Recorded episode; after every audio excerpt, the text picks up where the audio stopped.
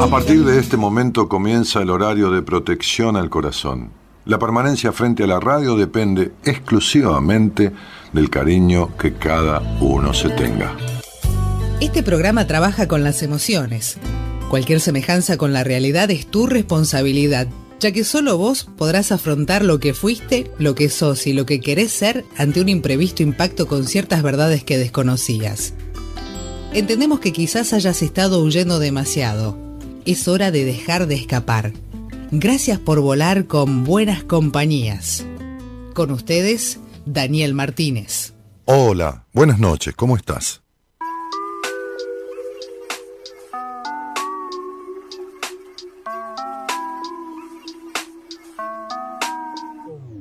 Existo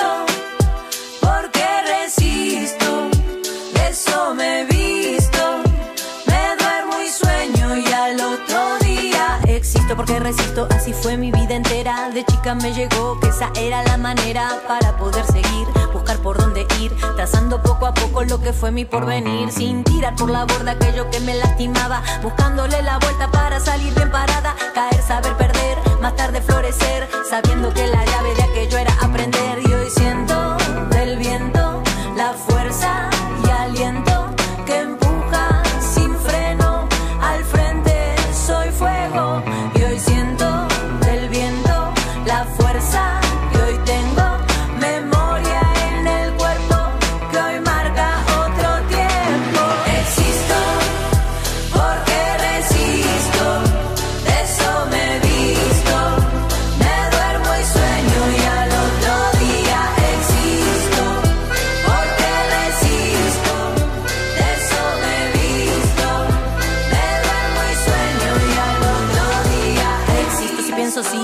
antes de pensar. Existo por mi deseo que me pone a cantar. No importa si no lo ves si no lo puedes nombrar. Existo porque resisto y esa es mi identidad. y aquí abriendo el juego brillo como yo quiero.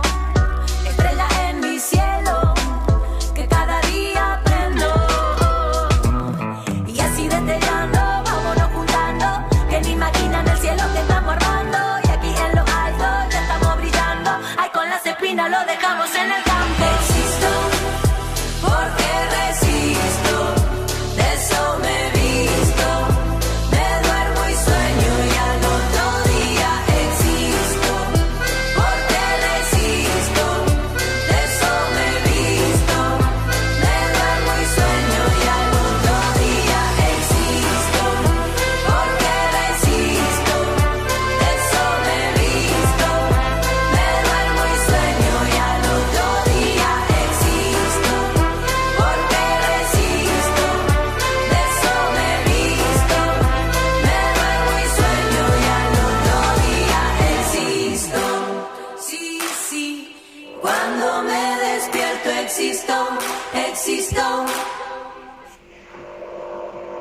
Bueno, existo. Yo existo haciendo un cortado ahí, está la máquina sola, ahí, terminó. Esperá, ¿eh? Que voy a buscarlo.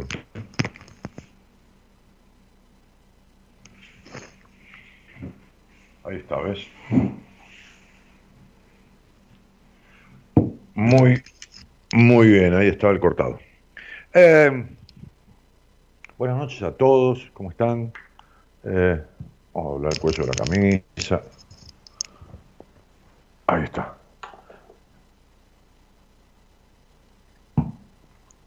Existo o no existo, ser o no ser, decíamos el otro día, ¿no? Con esta, este texto shakespeariano. Eh, me gustó mucho algo que una de las personas del equipo de, de redes escribió y posteamos hoy, que habla un poco de esto, ¿no? Un poco de, esto que la canción también habla. Eh, existo porque resisto, de eso me visto. Y este, este posteo que hicimos en Instagram y en- y en Facebook dice, tú eres tú, yo soy yo. Tú eres tú, yo soy yo, ¿no? Ok, perfecto. Vamos a alejar un poco esto. Las expectativas se parecen a, esas enfermedades que silenciosamente van formándose sin presentar dolor o algún tipo de síntoma.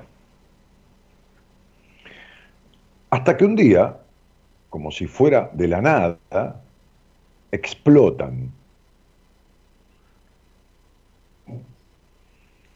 Y, esto es lo que sucede muchas veces en, síntomas, como que hay avisos, pero uno no los percibe. Hay situaciones que se llaman gatillo y que no tienen nada que ver con lo que producen. Es decir, qué sé yo, este, iba en el auto y se me cruzó alguien por delante, casi lo mato, porque, porque, el tipo cruzó caminando y ahí me quedó un ataque de pánico, dice alguien, y, me, y, tengo ataque de pánico hace tres años. Bueno, esa situación de que casi atropella a alguien o, todo eso, este, es simplemente una situación gatillo. Le puedo pasar eso como quedarse encerrado en un ascensor. Gatilló ese ataque de pánico, que estaba hace rato ya gestándose y que ese choque o ese accidente o ese incidente fue la gota que rebalsó el vaso. Envueltas en el afán de la aprobación, envueltas en el afán de la aprobación, las expectativas se disfrazan de mil personajes que pueden ir desde hacer y hacer por complacer a un otro, la pareja, las amistades, la familia, los hijos, los profesores, el jefe, los compañeros, el mundo entero. Pueden ir desde ahí a llenarse de expectativas sin comunicarlas. Se espera que el otro las resuelva. Nadie más que uno mismo es responsable de generar cualquier tipo de expectativa. El problema es formarlas alrededor del otro. Esto que, yo suelo eh, escribir con elijo un cuerpo, alguien, no entro a un bar, qué sé yo, elijo un cuerpo, una persona, que es un cuerpo que veo, porque no sé ni quién es, ni, ni cómo es, ni, ni nada, y me impacto, me impacta no impacta el cuerpo, lo que impacta es otra cosa. Yo he dicho mil veces y está comprobado, nadie elegiría a alguien para que lo golpee todo el tiempo, o nadie elegiría a alguien para que se enamore de la hermana de uno, o del hermano de uno y se vaya con... Nadie elegiría a alguien para que sea eyaculador precoz o, anorgásmica o, que tenga asco al sexo. Eso no es lo que pondría en el decálogo de las elecciones de una pareja, por ejemplo. Nadie elegiría un jefe que lo tenga cagando, pero ahí se encuentran. Nadie elegiría un psicópata, pero ahí se encuentran. Entonces, esta ley de atracción es una ley de atracción, no la ley de atracción del secreto, de la película, del libro, no, no, eso nada que ver es que los vínculos no se eligen, se dan por un mecanismo de atracción entre las energías, que si en las personas son más negativas que positivas, más negativo que positivo será el vínculo. Entonces retomemos la conversación del posteo. Nadie más que uno mismo es responsable de generar cualquier tipo de expectativas. El problema es cuando esas expectativas se forman alrededor de un otro. Ahí empiezan los conflictos silenciosos, la angustia, el enojo, porque no hizo lo que éste quería, ¿no? Porque no reaccionó como yo esperaba, porque no me demuestra lo que quiero, porque no me da el amor que espero, porque no me quiero como yo, como yo entrego todo, porque dejé la vida por él o por ella, etcétera, pueden ser infinitas las consecuencias. Me acuerdo que un día, estando en, en esta radio, era, sí, este, eh, sí, ya, ya había vuelto aquí. Este, estaba en el estudio, sí, este, todavía no llegó el hombre que me haga feliz. me dijo una mujer. Pero ¿desde cuándo el hombre, no importa, podría ser un tipo que dijera, todavía no llegó la mujer que me haga feliz? ¿Desde cuándo el otro tiene que hacerte feliz? ¿Pero de dónde lo sacaste? Esto es lo mismo que yo a veces le digo a alguien, pero ¿por qué no le decís a tu mujer tal cosa? Si no, ella se tendría que dar cuenta sola. ¿Pero estás en pedo? ¿Qué te pasa? ¿Por qué no decís a, tu marido, a tu novio? ¿Por qué no hablas? No sé. No, porque me da cosa. Entonces, ¿de qué te quejas? ¿Estás poniendo expectativa o estás por hoy? Le dije a una mujer en una entrevista, ¿cuánto hace que estás con este señor? Este, y, marido, y casada, y hijo, ocho años. ¿Y cuánto hace que vos sentís este estado de, vincular en, ciertos aspectos con él? Y desde siempre. ¿Y cuándo se lo dijiste? Nunca. ¿Y, entonces qué, qué, entonces qué pretendes? No, bueno, Ok. Entonces, uno puede crear las expectativas que quiera sobre uno y así se va a defraudar cuando crea expectativas de perfección. Ahora el problema es cuando crea expectativas sobre otro, que ni sabe quién es el otro, no importa. Me llegó el príncipe azul o la princesa encantada, pero si no sabe ni quién es. Cuando no, tomamos una cerveza juntos, ¿qué tiene que ver? No sabes nada. Entonces, así vienen las decepciones. Este, y vienen los enojos, y, viene la defraudación, o viene la sensación de traición, o viene la cuestión de injusticia, porque yo entrego todo, yo di todo, me han dicho un montón de personas, y cuando y salen al aire, y les demuestro que no dieron nada, nada del todo que decían. Entonces, Esperar que las cosas lleguen según tus expectativas o cumplirlas en función de los demás, o sea, que se cumplan en función de los demás, te enfrenta a un riesgo muy grave. Estar siempre sobre la pendiente de la frustración, al borde de la ira y en el continuo laberinto del autoengaño y la insatisfacción. El lunes hablamos de las cosas que nos impiden existir, en la plenitud del ser, ¿no? Este, eh, o sea, de esas imposibilidades, tienen que ver con esto. Esperando que tu pareja cambie, que tus padres te quieran, te miren, te aprueben, responsabilizando a los demás de lo que como adulto no resolvés, que tu jefe te considere, que te ascienda, que esto, que lo otro. En el intento por complacer las expectativas de los demás, lo único que se consigue es la absoluta traición a uno mismo. Como decía Fritz Perls, yo no estoy en este mundo para cumplir tus expectativas, ni vos estás en este mundo para cumplir las mías. Eso es parte de una oración, una, como una especie de, de, ¿cómo diríamos?, de eh, eh, mantra de, la escuela de la Gestalt, ¿no? De la escuela gestáltica, que es una escuela, una corriente psicoterapeuta más. Nos vemos a la medianoche en buenas compañías. Entonces, esto de poner expectativas que, sobre otros para que los demás las cubran, evidentemente, uno arma un proyecto con otro y tiene la expectativa de tal cosa. Yo he armado sociedades comerciales en mi vida, muchas veces tiene la expectativa ¿Por qué? Porque hablaba con mi socio. Si yo me ocupo de esto, vos te ocupas de lo otro. Bien.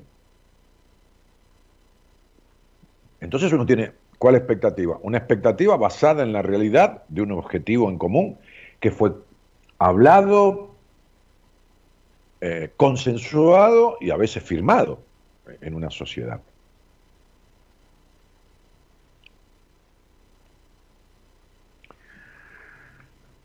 Eh, me acuerdo que una vez yo armé un restaurante, construí un restaurante, allá en mi pueblo donde nací, en Ramos Mejía, este, alquilé un lote, el otro día hablábamos con alguien que era de que se acordaba, justamente, repito esto, alquilé, fui a ver a un empresario muy conocido de la zona que era dueño de muchas cosas así, entre ellos el lote, y este, un, tano, un italiano, italiano bien italiano, venido de Italia, que se llamaba Guerino de nombre. Este, después los chicos de él fueron creciendo, yo me hice amigo de los hijos, estuve en San Martín de los Andes, este, uno de ellos tiene allá cabañas y todo lo demás, este, Hernán. Bueno, entonces este, eh, tomando un café en la casa de Guerino, que tenía una mansión, en, en Raúl Mejía, una mansión, una casa que era impresionante, este, lo fui a ver, hablé con él, me dijo, sí, Daniel, vení, que yo me conocía, yo tenía un inmobiliario importante en Raúl Mejía y me conocía. Este, habíamos estado juntos en diferentes situaciones ahí de, cosas del pueblo. Y le dije, Guarino, eh, quiero alquilarle el lote suyo. No, sé si le dije comprarle, pero no vendía nada. Un, tano, dicho con todo cariño, yo tengo la mitad de la ascendencia tana, mi, mamá era lo valvo de apellido, mis abuelos, este, y, la mitad gallega, ¿no? Bueno, no importa. Entonces él me dijo, sí, te lo alquilo con todo gusto. Le digo, voy a construir un restaurante, voy a hacer un restaurante. Entonces, lógicamente, si yo voy a dejar toda una construcción en el lote, el valor del lote, bueno, acordamos todo divino. Listo, chao, ningún problema. Me dijo, Danielito, este, era un tipo bastante mayor que yo, hace el contrato que yo te lo firmo. Bueno, hice el contrato y lo firmó. Y armé una sociedad porque estábamos entre tres o cuatro, cuatro éramos socios, con ese proyecto y establecimos pautas. A los 15 días, dos de los socios dejaron de cumplirlas. Dos de los socios dejaron de cumplirlas. A los 28 días vendí mi parte del restaurante. Listo, hasta luego. No me quedo esperando que el manzano salgan peras, que esto, otro, acá, de allá, de y lo otro, y de acá, y de allá. Es decir, el acuerdo era ninguna de las mujeres, de ninguno, venía a trabajar al restaurante. Pero no porque tengamos nada machista ni nada con las mujeres.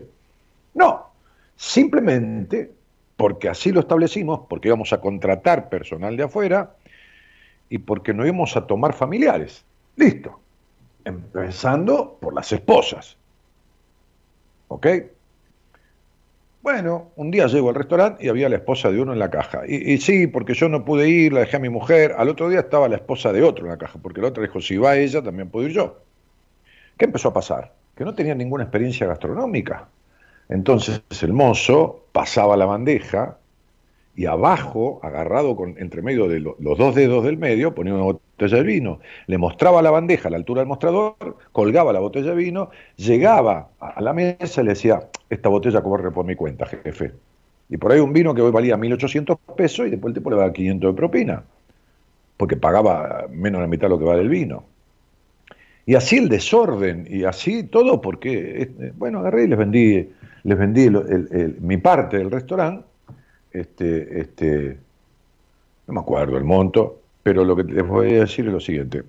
Al año y medio tuvieron que cerrar, se fundieron, el restaurante trabajaba lleno cuando yo lo dejé, este, al año y medio vendieron, supóngase que a mí me compraron mi parte, no, sí, en alrededor de 80 mil dólares era en ese momento, este, porque me dieron un lote en pago de 40 mil dólares, a mí y a mi socio, mi socio del inmobiliario. O sea, era una parte mía y una parte de mi socio. Se quedaron los otros dos con el restaurante. Me dieron la mitad en un lote y la mitad en efectivo. Yo agarré lo que fuera. No me importaba. Me quería salir. Porque sabía dónde terminaba la cosa. Al año y medio, o dos años, este, y los que son de ramo no me dejan mentir, cerraron y remataron los bienes, lo vendieron un remate, ¿viste? Como se, se remata un restaurante, la cocina, la silla, las mesas, y sacaron creo que 20 o 30 mil o 25 mil dólares en total. Quiere decir que me compraron mi parte y teniendo todo, vendieron todo en una cuarta parte de lo que le compraron a mí.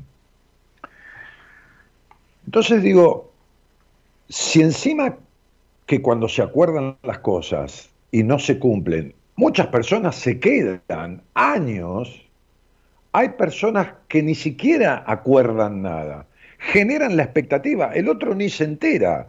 O sea, el otro o la otra, no importa, varón, mujer, autopercibido, qué sé yo, quién cuerno. El otro, la otra, el, travesti, el transformista, el autopercibido. Es decir, todes, todes ni se enteran de las expectativas que yo armo. Y después yo, que armé expectativas sobre todes, resulta que me decepciono de todes. No, flaco, tenés mal puesto los jugadores en la cancha. No, flaca, no, tenés los patos fuera de la fila, ¿no? Como decía Pachano. Entonces, digo, este posteo me encantó porque es el posteo que se une a algo que explica por demás y con criterio y, con sentido común esa frase que yo dije el otro día que escribí, así para, eh, como borrador y que le mandé a mi mujer, para no olvidármela, que decía, hay dos delitos eh, eh, emocionales que son castigados con cadena perpetua de frustración. El querer ser perfecto o la necesidad de aprobación. La necesidad de aprobación tiene que ver con hacer de todo para ser aprobado, esperando que el otro dé lo que yo imagino y quise siempre que dé y nunca hablé con el otro ni estoy enterado. Entonces vivo en la perra y puta decepción todo el tiempo. ¿Por qué? Bueno, por un montón de factores que uno va viendo con cada uno, que tienen un montón de orígenes, cada uno el suyo. Pero en definitiva, vos sos vos y el otro es el otro. Como decía Peirce, vos no estás en este mundo para cubrir la expectativa de los demás, ni el otro para cubrir las tuyas. A lo sumo, yo no estoy en este mundo para cubrir las expectativas de mi mujer, ni ella para cubrir las mías. A lo sumo, podemos sentarnos y hablando desde el amor, expresar claramente qué quiere cada uno para sí mismo y ver si coincidimos y transitamos juntos el camino de lograrlo. Entonces nos complementamos. Complementamos. Eh, eh, está, supongamos, nosotros trabajamos en lo mismo. Bueno, entonces, qué sé yo, ¿no? Hoy este, yo me desperté y había un señor que es del edificio de mantenimiento agujereando la pared para poner un estante para colgar el, poner en un estante el, microondas. Y estaba mi mujer a cargo de eso. Ok, para sacar el microondas, porque tengo un microondas grande, este, de, que ocupa lugar sobre alguna mesada de toma. Divino, está colgado ahí. Listo, fenómeno. Bueno, este, y ella con el, con el, con el muchacho de mantenimiento diciendo, eh, lo, pusiste torcido. Le no, está derecho. Estaba torcido, como decía Gaby, porque mira una cosa y tiene una capacidad de observación que es increíble. La tipa está 4 milímetros torcido. El tipo que lo coloca, que es un muchacho que sabe mucho de todo, lo colocó torcido, 4 milímetros. Muy bien. Entonces, después yo terminé de, de elaborar, ella estaba hablando con un psiquiatra para pasarle un paciente para hacer una interconsulta, este, y me puse a cocinar. Bueno, tenemos claro,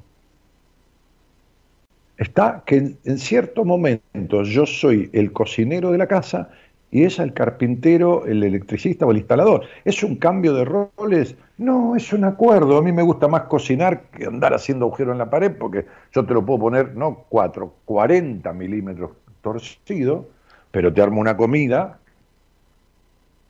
¿Entendés? Hoy rayé, mira, rayé papas, las rayé con el rallador de queso, el grueso, las rayé.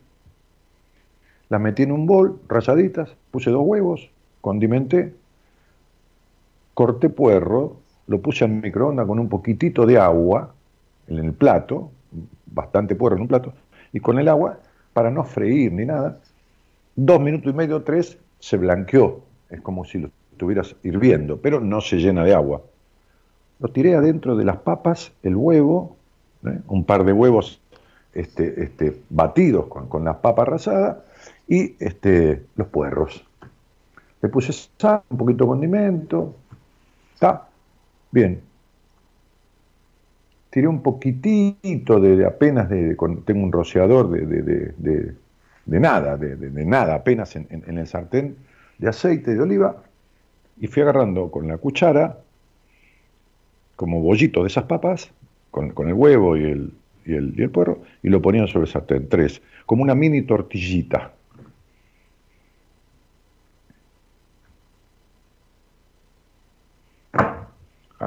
Este, este, ¿cómo se llama esto? Este, rúcula. Hice una cama de rúcula, hojas de rúcula, arriba la mini tortillita, al lado media palta. Hice eh, salsa golf, mezclando por supuesto mayonesa con ketchup, no hay ningún misterio. Hice salsa golf, le puse una cucharada arriba de la palta y aparte en un plato un puré de calabaza con papa y queso crema, en un plato chiquito. Esa fue la comida, esa fue la cena. Divino, preparado, decorado, divino, todo divino. Ahora, si yo me pongo a decirle al otro dónde hacer los agujeros, si los hago yo, olvídate, aparezco en la casa de la vecina. Entonces, digo, pero eh, si yo, si vos no te sentás a hablar con el otro y ves quién es y cuál es su potencial y su deseo y sus mejores actitudes y sus peores actitudes, porque nadie puede con todo, entonces después te decepcionás. Entonces Gaby me dice siempre, ¿cómo puede ser que hiciste 200 comidas en la pandemia y las 200 fueron diferentes? Sí, a veces hay un puré que acompaña, pero, pero el plato en general nunca fue idéntico nada. Bueno, a mí también me asombra que ella haga ciertas cosas de las cuales yo no tengo manera. Esto tiene, eso no quiere decir que no discutamos, eso no quiere decir que no tengamos desacuerdos, eso no quiere decir nada. Pero sí que yo no me pongo a ponerle atributos de chef internacional esperando que haga este, desayuno, almuerzo y cena eh, de comida francesa si no hablo con ella, que sabe cocinar, pero es algo que hago yo. Y ella cocina dulces y yo cocino salados. Bueno, esta historia de, de un pequeño anécdota de mi historia tiene que ver con esto de la decepción, de poner expectativas, de nunca dialogar, de quedarse cuando las cosas no llegan, de esperar años que alguien te diga que te quiere, marido, esposa, que alguien no sea frío. No, porque él es muy frío, frío como quién, como tu padre, sí, como mi padre. ¿Y para qué mierda estás? ¿Entendés? Entonces, hace una introspección, hace una catarsis y, decime, ahí, ahí postean, ni siquiera salí al aire y lo charlamos para que yo te, te explique de dónde te viene todo esto. ¿Qué es lo que esperás hace años? ¿De quién que nunca se dio? ¿De quién esperas algo que nunca se dio? ¿De quién esperas? Hace una catarsis. Pon esa energía de mierda al universo para, para, ver si transmuta al menos. Ponelo afuera, que por ahí no lo dijiste nunca. Confesate ante el mundo, no importa un carajo lo que piensen los demás. Pero, ¿de quién hace rato? ¿O de quién esperaste mucho tiempo y ahora ya se murió encima? ¿Qué cosa que nunca sucedió? Fíjate, es una propuesta. Haz lo que quieras con esa. Buenas noches a todos y muchas gracias por estar.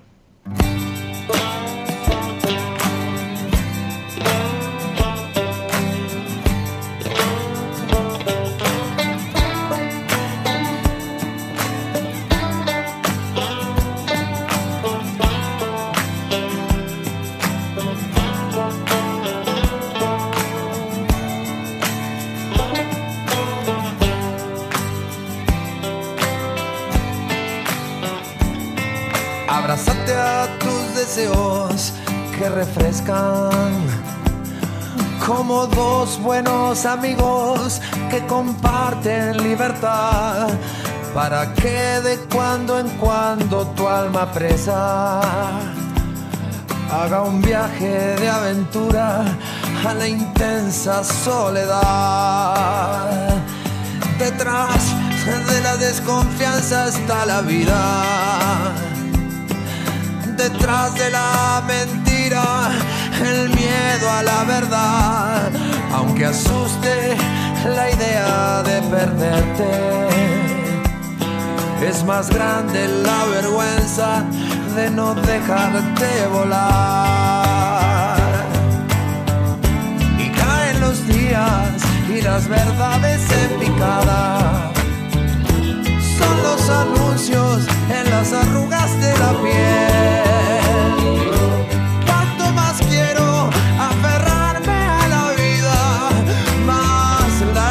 A perder. Y confío, aunque no es lo conveniente. Hoy en día todo el mundo está armado hasta los dientes.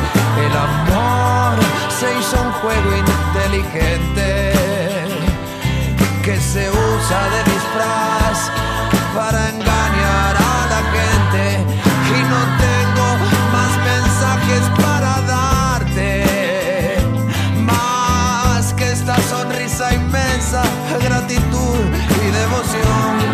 es que nunca nada pudo apartarte. De esa forma tan valiente de poner el corazón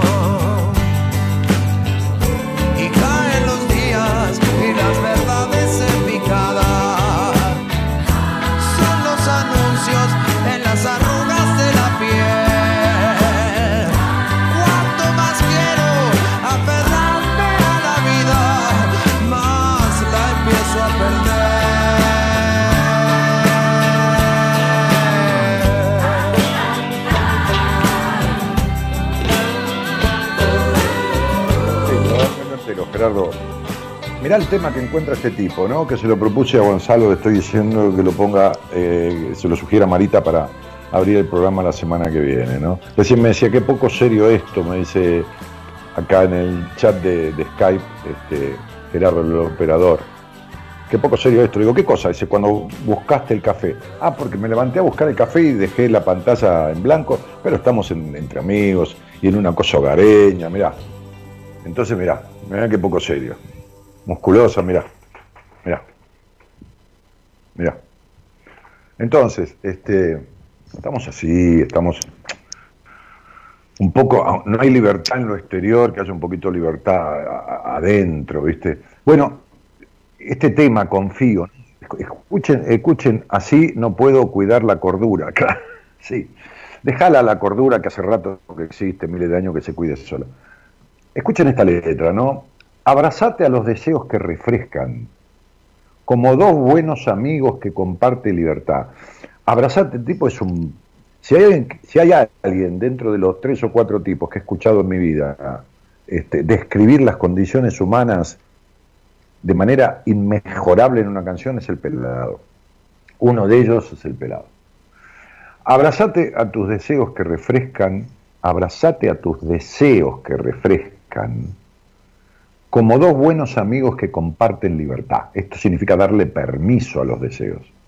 Para que de cuando en cuando tu alma presa haga un viaje de aventura a la intensa soledad. Detrás de la desconfianza está la vida. Cuando vos vivís desconfiando, como le dije a una mujer hoy, viviste toda la vida desconfiando y mostrando un personaje que nunca fuiste, y tragando amargo y escupiendo dulce, detrás de esa desconfianza está la vida, este hijo de puta con esa frase. No, me encantaría un día hablar con el pelado, mirá. Mirá que me, he dado gustos en mi vida, ¿eh? charlando con gente que, eh, por la cual tuve admiración, gente de- del ambiente de- de- conocida. Muchas veces me, me he dado miles de gustos hablando con gente al aire que no, no es conocida ni famosa, miles de gustos, si no, no haría este programa. Pero me he dado algún gusto de gente que, eh, como fue con Cacho Castaña, estar en el programa, como fue, qué sé yo, con Patricia Sosa y Oscar en, la presentación de uno de mis libros, que hicimos algo en el escenario, como fue este con, con, este eh,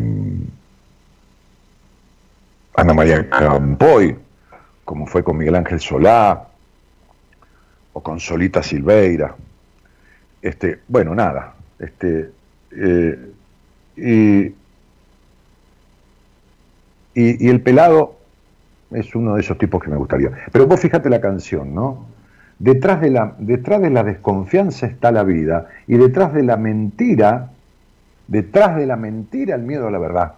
Entonces, e- e- esta, esta, esta mujer hoy que había hecho terapia, ¿eh? un tiempo de su vida, ¿no? este, las dos, después otra piba que, eh, piba, treinta y pico de años, que, que un desastre, un desastre su vida y un desastre sus procesos. Este, yo, yo, a mí, a, mí, hoy hablamos de una paciente que yo conocí, que Gaby está tratando, ¿no? Este, y me decía, este, Gaby, sí, hablé esto, tuvo una interconsulta, quiere que un psiquiatra la vea, me dice, porque esto no es joda, ¿viste? Es su cabeza, no es... Esta es la responsabilidad. Esta es la responsabilidad, que yo no se la inculqué a mi mujer. La tiene, era excesivamente responsable. Tuvo que bajar un poco la responsabilidad y quedó responsable, que está bien. Entonces, porque lo demasiado siempre es malo, ¿no? Lo demasiado siempre es malo. Comí demasiado, tomé demasiado, hice demasiada gimnasia, te quiero demasiado. Si yo te digo te quiero demasiado, ¿no? Como hoy escuchaba un pibe, un muchacho, va, a Drago, en televisión que cumpleaños la hija dijo la quiero demasiado, ¿no? Uno entiende desde dónde la dice, pero demasiado es decir, es de más. Querer demasiado es querer de más, es querer más de lo que corresponde. Pero listo, ya está. Este, uno se expresa como puede, pero, viste, el inconsciente te regala la cuestión de las expresiones, ¿no? No, no son casualidades. Entonces, detrás de la mentira está el miedo a la verdad. Tu vida siempre ha sido una mentira, le dije hoy a, una paciente simbológicamente, parafraseando un poco a, Valeria Lynch, ¿no? Aunque, aunque asuste la idea de perderte, es más grande la vergüenza de no dejarte volar. Aunque te asuste la idea de perderte, es más grande, pero no la vergüenza, el dolor y las consecuencias nefastas de no dejarte volar. Y caen los días y las verdades empicadas son los anuncios en las arrugas de la piel. Cuanto más quiero aferrarme a la vida, más la empiezo a perder. Como hoy le dije, no, o ayer, dije a alguien, pero vos querés controlar hasta lo que va a suceder. No lo que tenés alrededor, que es imposible de controlar. O sea, es imposible de controlar. O sea, mira, me vienen cosas a la cabeza, miles de historias de mi vida. Tengo una, una abogada que era amiga de mi madre, que quiero muchísimo, Ana María, este, una tipa bárbara, este, bueno, este, fueron cuatro personas, acompañamos el, sepelio de mi madre, este, que yo no quise que viniera. Este, una de ellas fue, Ana María. Este, y, y, Ana María tenía un sobrino,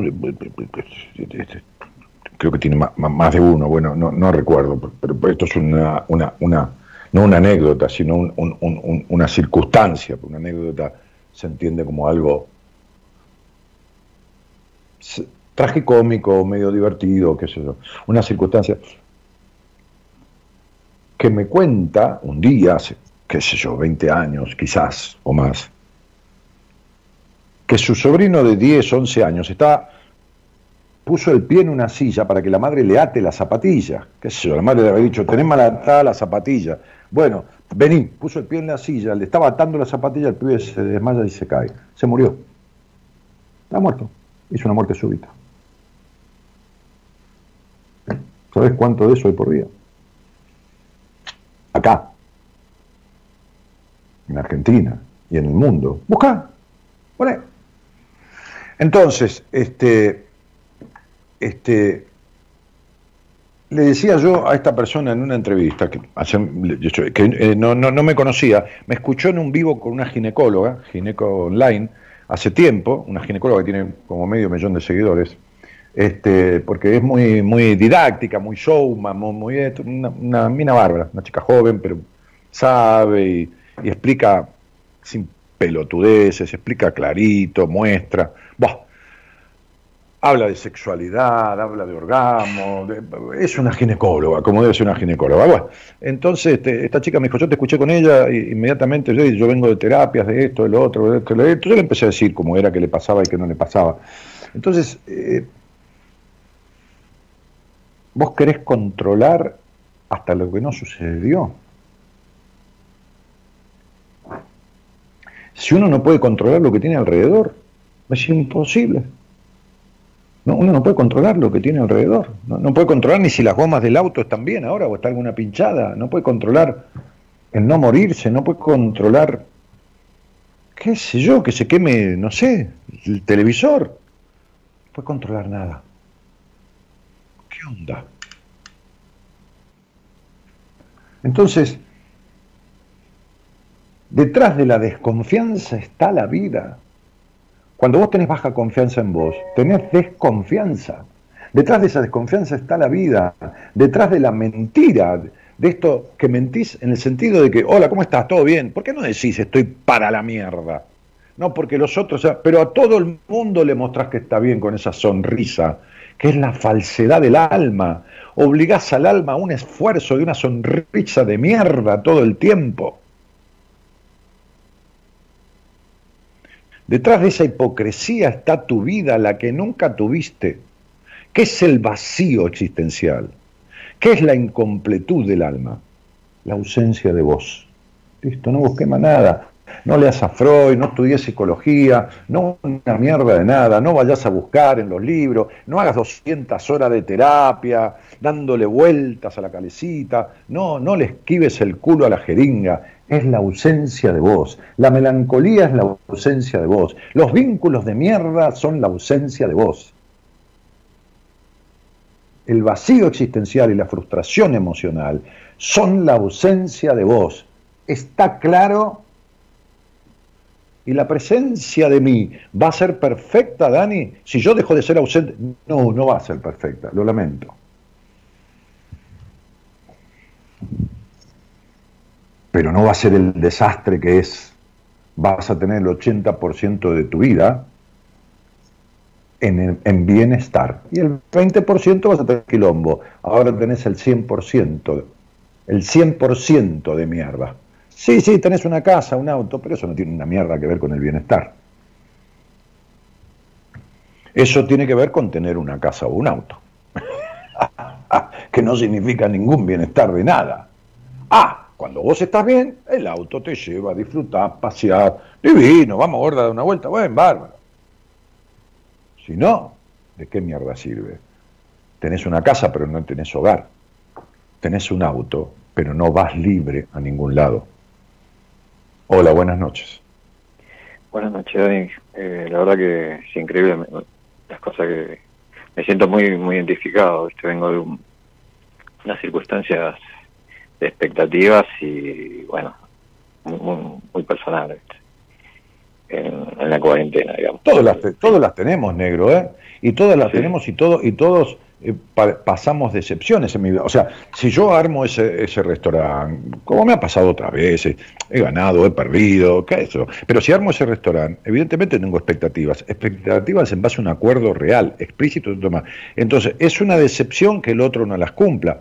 Pero peor es si yo espero que las cumpla y no las, no las hable nunca, ni las acordé nunca. Entonces, cuando no las cumple, en cierta manera uno está preparado. ¿Por qué? porque si lo habló, si lo convino, si lo estipuló, es porque existe la posibilidad de que no suceda. ¿Para qué se firma un contrato? Porque existe la posibilidad de que no se cumpla. ¿Estamos de acuerdo? Sí. Se firma un contrato, yo que he firmado miles de contratos en mi vida, digo porque tuve 20 años actividad inmobiliaria y constructora, y, y después contratos de, de, asociación, de, sociedades. Y, este, eh, eh, eh, el contrato se firma por si no se cumple. Cuando yo leía un contrato, por ejemplo un contrato de alquiler, se sentaban las partes ahí, porque generalmente yo era quien por ahí cerraba las operaciones. Mi socio, que era contador, se dedicaba a cobrar los honorarios, pero a veces era gente conocida y yo me, sentaba a cerrar la operación y Oscar se quedaba conmigo a cobrar. Entonces leía un contrato. El contrato tiene 18, 17, 20 cláusulas, 25, depende de lo que se acuerde. Toma. Entonces por ahí alguno decía, uy, cuántas cosas. Y le digo, mire, usted paga del 1 al 5, todo lo demás, haga cuenta que ni lo lea, ni existe. Fíjese que dice pagar del 1 al 5 tanto. ¿Está de acuerdo? Sí, bueno, firme, no se haga ningún problema. Todo lo demás está el divino botón. Ahora, cuando usted no paga, del 1 al 5, entonces empiezan las cláusulas. Del punitorio, del derecho a rescindir, del, del, del, del eh, accionar sobre el garante, de la, la, mora, la multa por mora en la entrega de la sabe y la restitución del bien, de esto, del otro, y te imaginás, y de todo lo que el Código Civil legisle porque todo contrato, que es ley entre las partes, además tiene los alcances del código de civil o de comercio, del que fuera. Entonces, a mí también me, me decepciona, me desilusiona sobre una ilusión, una, no, no, no un proyecto, porque no es una ilusión, que, que, yo puedo tener cuando alguno de la sociedad no cumple con lo, con lo pactado. Pero, cuando uno lo habla, clarito, la decepción es menor. Porque una cosa es decepcionarse de una ilusión, que es algo que existe solamente en la cabeza de uno, y otra cosa es que el otro no cumple un acuerdo, porque si lo pactaste es porque estaba la posibilidad de que no lo cumpliera.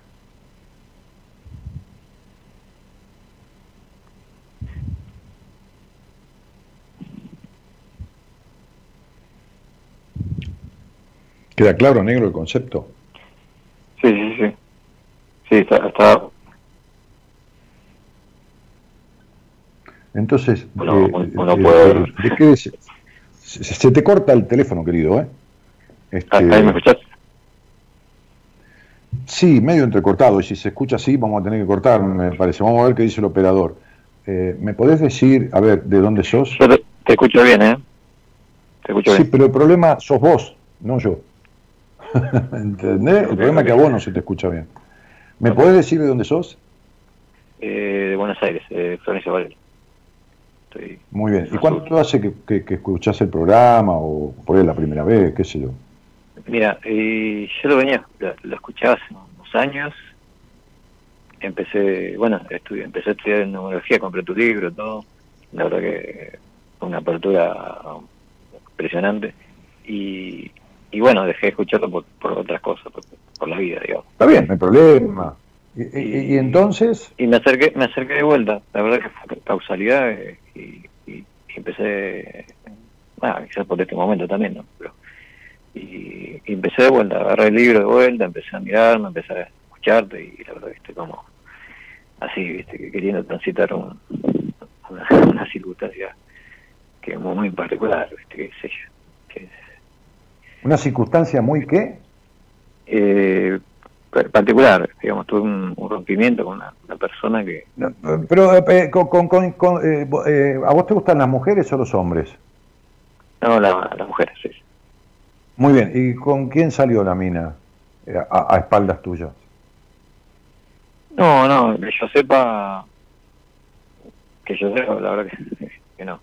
Pero ¿y en qué, en qué te sentiste traicionado entonces o decepcionado? Y, y mira, justo la, te lo digo así, te lo digo como me, sale, que es, eh, aparece estas, veníamos con una, conviviendo y aparece esta circunstancia del, de la pandemia, entre comillas, y, y hace que revienten los, los tapones de todos, y, y, yo esperando, ¿Cómo no, y, ella esperando. No, entiendo, no entiendo, Guillermo. Aparece la circunstancia de la pandemia y hace que, campeón, ¿qué cosa? Eh, no, nada, o sea, no, no, no, nos separábamos, tuvimos yo, un rompimiento y bueno, la cuestión que yo me fui, digamos, decepcionado, porque no, se veía, no se veía venir. O sea, fue como eh, difícil, fue difícil todo. Eh, la verdad que eso fue como una, cosa. Che, che vos, tenés cierto grado de tartamudez, ¿no? Tenés cierto grado de tartamudez. Estoy, nervioso. De entrecortamiento. ¿Eh? Estás nervioso. ¿Estás nervioso porque cuántos años tenés, Guille? Eh, no, tengo eh, 35. Estoy como... Bárbaro. Bien, bien, bien. Eh, ¿Te criaste en un hogar de puro quilombo? Sí, sí, sí. Bien, sí. ok. ¿Tu padre golpeaba o gritaba? ¿O las dos cosas?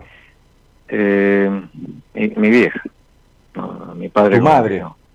Sí. ¿Tu, ¿Tu madre gritaba o golpeaba? ¿Alguno gritaba o golpeaba, o las dos cosas. Las dos cosas. Bien, porque vos fuiste abusado, está claro esto. Vos estudiaste numerología conmigo, ¿no? Sí, sí, sí. ¿De qué? ¿Del libro o de un curso? Del, libro, del libro. Mirando lo que podía, porque la verdad que no, no tengo la. No, no. No, entonces no, no, dejá, entonces olvídate, no, no. El libro tiene un 15% de lo que yo sé Este, y, y, tampoco a través del libro te diste cuenta de nada de lo que te pasa porque no, no, no está en el libro todo lo que descrito, todo lo que tenés como alcance de, de afectaciones que la numerología describe aquí, ahora, después de 17 años que yo escribí el libro, con lo que yo sé hoy. Por eso que el libro es un manualcito de primer grado secundario este, y el curso es un posgrado universitario, ¿entendés? Claro. Entonces, mira lo que te digo. Vos sos el hombre de tu mamá. Toda mujer que conoces, proyectas en ella la princesa encantada. No sos controlador, sos 80 veces controlador.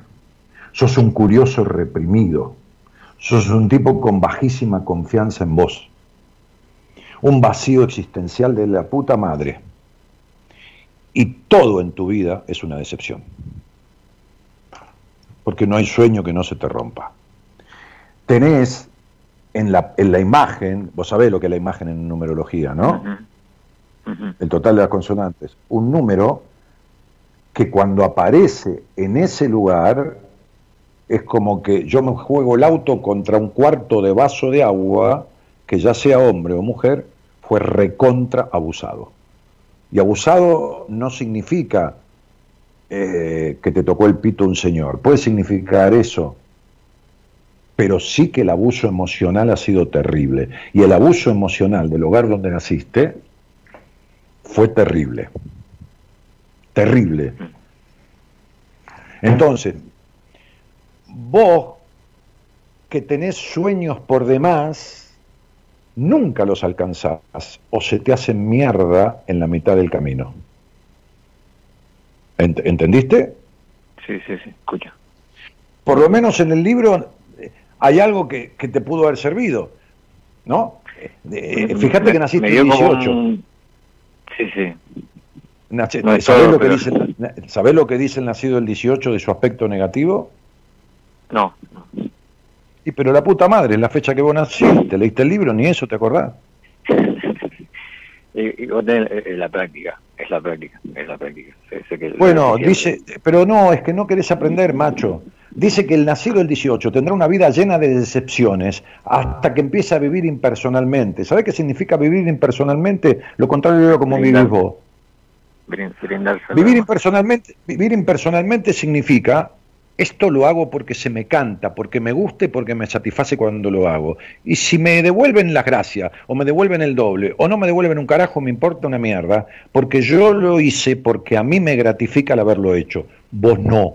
Vos sentís que das 10 y recibís 3,80 o 6,40, pero nunca 10.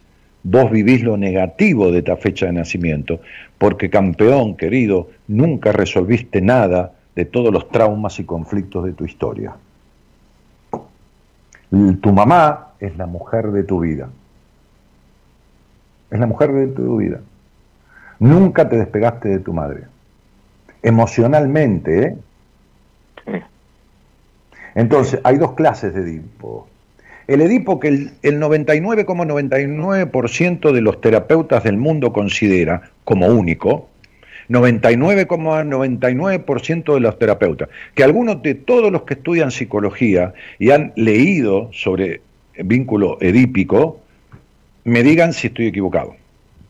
El Edipo que todo el 99,99999999 periódico, se llama número periódico cuando se repite el decimal muchísimas veces, considera el Edipo como un, una adherencia desmedida de admiración por una persona, bueno, padre, ¿no? Madre, complejo de Edipo, complejo de Electra, bueno, es lo mismo, este, desde lo freudiano, pero cualquier terapeuta, aunque, aunque sea anti-Freud, ve un caso de, del embelezamiento con la madre y dice, bueno, vos sos un edípico, tenés un edipo de oro con tu mamá. Es como el que no es creyente, ¿viste? Y se le está por caer el auto al precipicio y dice, uy, Dios mío, ¿viste? No creyó en un carajo en Dios, pero, pero nombra a Dios. Buah, es lo mismo. Lo que ningún terapeuta del 99,999999% considera es que el vínculo unido al fuertísimo enojo, que es lo que vos tenés con el pasado, genera un desgaste de energía y un encuentro y un enganche neuróticamente afectado, ¿no? Y herméticamente adherido al pasado, mucho mayor que el Edipo por la admiración.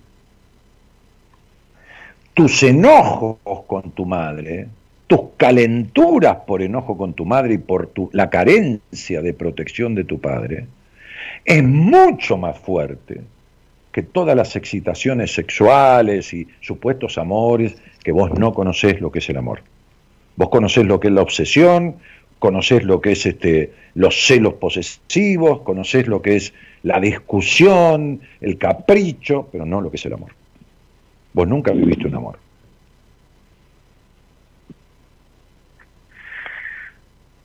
Sí, sí. Está claro, ¿no? ¿Te queda claro, claro. ¿no, Guille? Me que- Porque me lo que queda o sea, o sea, yo te conozco más que las minas con las que cogiste, ¿eh? O sea, todas las minas con las que saliste, ninguna te conoce ni el 30% de lo que, de lo que te conozco yo, ¿eh? Y es la primera vez que hablo con vos, creo. Si, si hablé alguna vez no me acuerdo. Pero, No, no, a ver, lo tuyo, es- lo tuyo es una constante decepción. Vos ves una mina porque te gusta el culo, la teta, la cara y le pones 78, 78 virtudes que nunca tuvo ni va a tener porque necesi- necesitas decepcionarte de esa mina, es decir, que te falle como te falló tu madre, pero no tener resuelto el tema. Por eso te dije con quién salió y con quién cogió esa mina, porque la decepción que te figura, que te figura, que siento que tenés, no que te figura porque no, no da nivel de decepción, estudio numerológico, es igual o más fuerte que si se hubiera encamado con un batallón. ¿Entendés esto? Porque vos necesitas la decepción como forma de vida. ¿Sabés qué necesita el celoso compulsivo? No, no. Necesita que, que la mujer lo cague con otro. Lo necesita. Pobre, no sabe que lo necesita. Y digo pobre con todo respeto, no sabe que lo necesita. Por eso la persigue tanto y la controla. Porque necesita confirmar que lo traicionó como lo traicionó su madre. O que la traicionó como la traicionó su padre. Necesita confirmar la traición del otro. Necesita la traición como método de vínculo. Por eso yo les haría rendir un examen a la gente que estudia psicología, les haría rendir un examen, un examen psicoemocional, con una mesa que le examine la historia, ¿no? La historia, pero de, de gente que a su vez haya sido examinada, ¿no? Porque se reciben en la facultad y no tienen resuelto una mierda de nada. Entonces, Eh, vos, flaco, vos, vos no tenés resuelto nada de tu historia. Nada. ¿Está claro? Nada. Nada. ¿Te queda claro, no, macho? Me queda, me queda claro. Y, y- irónicamente, ¿Alguna vez te- mi última- ¿Alguna vez te, te sentaste con un terapeuta alguna vez en tu vida? No, no, por eso mismo me, te estoy llamando porque la verdad que estoy podrido de... Bueno, entonces, sí, sí, sí, estás podrido. Estás podrido de hace rato, porque estás podrido de tener el alma vacía, estás podrido de que no, no podés jugar al truco y divertirte plenamente, ni salir con una mina y cagarte de risa eh, eh, plenamente, ni tres carajos. Entonces, ¿sabes por qué nunca fuiste un terapeuta? Porque encima vos eres la clase de tipo que tiene que arreglarse solo con todo, porque así te arreglaste cuando eras chico. No tuviste nadie que te defendiera y te arreglaste solo con todo cuando perdiste tu infancia que te duró menos que un pedo en una canasta. Con ese hogar de mierda, tenso, violento, y esa infancia. Hay que arreglar eso, pibe, porque esto se pone mucho peor. ¿Entendiste? Esto se te pone mucho peor. Sí, Esto no va, siete, ¿no? ¿Cómo es? ¿Eh? Sí, sí, sí. Sí, ya quiero, quiero... Sí, sí. ¿Vos vivís en dónde? ¿En Loma de Zamora? Eh, en Florencio Varela, zona sur. ahí. En Florencio Varela. Bueno, agarrá, agarrá esta, esta charla, agarrá esta charla, grabala Sí, sí, sí. y escuchá, sí, y escuchá algún programa de Enrique Audine o algún programa de, Pa- de Pablo Mayoral. Fíjate con cuál de los dos tenés cierta empatía. Conmigo no, pues yo no te voy a atender, porque yo no atiendo estos casos. Yo te puedo descubrir todo lo que te pasa, todo demás. Por eso agarras esta charla, se la das a Enrique y a Pablo y ya tenés un montón de sesiones de, terapia ganadas. Ya, no les hace falta al otro preguntarte, sí, te van a preguntar, por supuesto, cosas y van a hablar con vos, pero ya saben todo lo que te pasa. Entonces, básicamente, después harán un recorrido. Entonces, fíjate, ¿quién te causa más empatía? Pablo es un tipo casado, tres pibes, este, este, este, este, este, este, ¿cómo se llama? Em, cuarenta y pico de años, este, Enrique es un tipo que fue cura, que dejó de ser cura, que estudió psicología, compañero de Pablo en la Universidad de Buenos Aires, se, se conoció en la universidad, después se casó, después tuvo dos hijos, tiene sesenta y pico de años, este, escuchá a cualquiera de los dos y fíjate cuál te iría. Si no te va ninguno, agarrá esta charla igual, andate al psicólogo de la esquina de tu casa y dásela. Decirle, mira, yo hablé con este tipo, es, profesional de la psicología, ni le diga doctor en psicología, nada, son boludeces. Este, este, y la verdad que lo que me dijo es tal cual. Quiero que lo escuchemos juntos en esta sesión. ¿Y, qué te parece si trabajamos sobre esto? Ok, ok. ¿Entendiste? Te agradezco. Porque, a ver, a ver eh, yo te voy a decir una cosa. En el libro Mujer Plena, yo escribí un capítulo dedicado a los hombres, por, eso eh, puse, es un libro de mujeres, es un libro para mujeres que deberían leer los hombres, para entender un poco de qué se trata una mujer.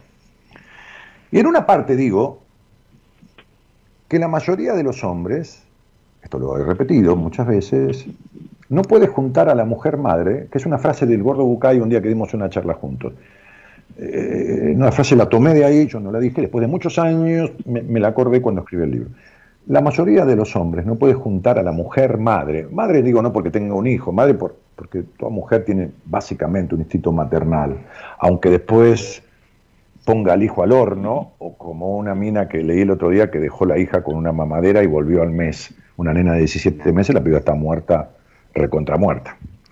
Este, y no porque se olvidó, porque vivía de joda y, nunca quiso tener la hija y bueno, y todo lo demás. entonces, pero hay un instinto básico en la mujer, de hecho tiene tetas, que es natural y físicamente maternal. Entonces, la mayoría de los hombres no puede juntar a la mujer madre con la mujer hembra, es decir, la mujer madre con la mujer puta para ser una mujer de puta madre. Para vos hay dos clases de mujeres, la que son para novia y la que son para hacer esas cosas. ¿Me entendiste? Sí. ¿Cuánto tiempo estuviste con esta mina? Y mira, fueron casi, iba a ser el año la última. Bueno, perfecto. ¿Cuánto tiempo fue lo que más duraste con una mujer? Y casi dos años. Bien. En el 80, en el 90% de las pajas que te hiciste, tu mujer no pasó nunca por delante en tu fantasía. Siempre, siempre son minas imposibles. ¿Te queda claro? Y cuando vos fantaseás con el sexo, solés fantasear con muchas más cosas que con las, que haces después con tu novia. ¿Te queda claro, no? Sí, sí, sí. Bien, entonces, ¿para qué carajo? ¿Vos fantaseás con pizza de mozzarella y vas y te compras una empanada de choclo? ¿Entendés? ¿Entendés la mentira, la, mentira de tu historia y tu puto prejuicio, no? Es decir, este, el 80% de los tipos dice, todas las mujeres son putas menos mi mamá, mi novia y mi hermana. Los pelotudos no se dan cuenta que todos son, todas son la mamá, la novia o la hermana de alguien. ¿Entendés? Claro. Vos te tenés que curar no de un machismo, sino de una cuestión prejuiciosa hasta los huevos. ¿Sabés quién era prejuiciosa hasta los huevos? Tu madre. Y tu padre también, porque si no, no hubiera estado con esa mujer. Vos sos igual. No sos igual, Guille, estás igual, porque naciste tan curioso. Vos sabés lo curioso que sos, ¿no? Sí. Bien, pero reprimís todo.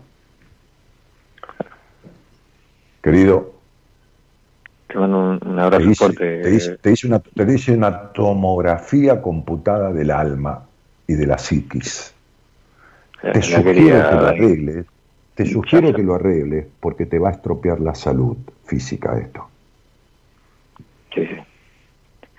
Chao. Te agradezco con, con el alma y muchas gracias. No, olvi- olvídate, te agradezco a vos el, el exponerte a una charla conmigo. Chao, Tigre. Que estés bien. Chao, chao.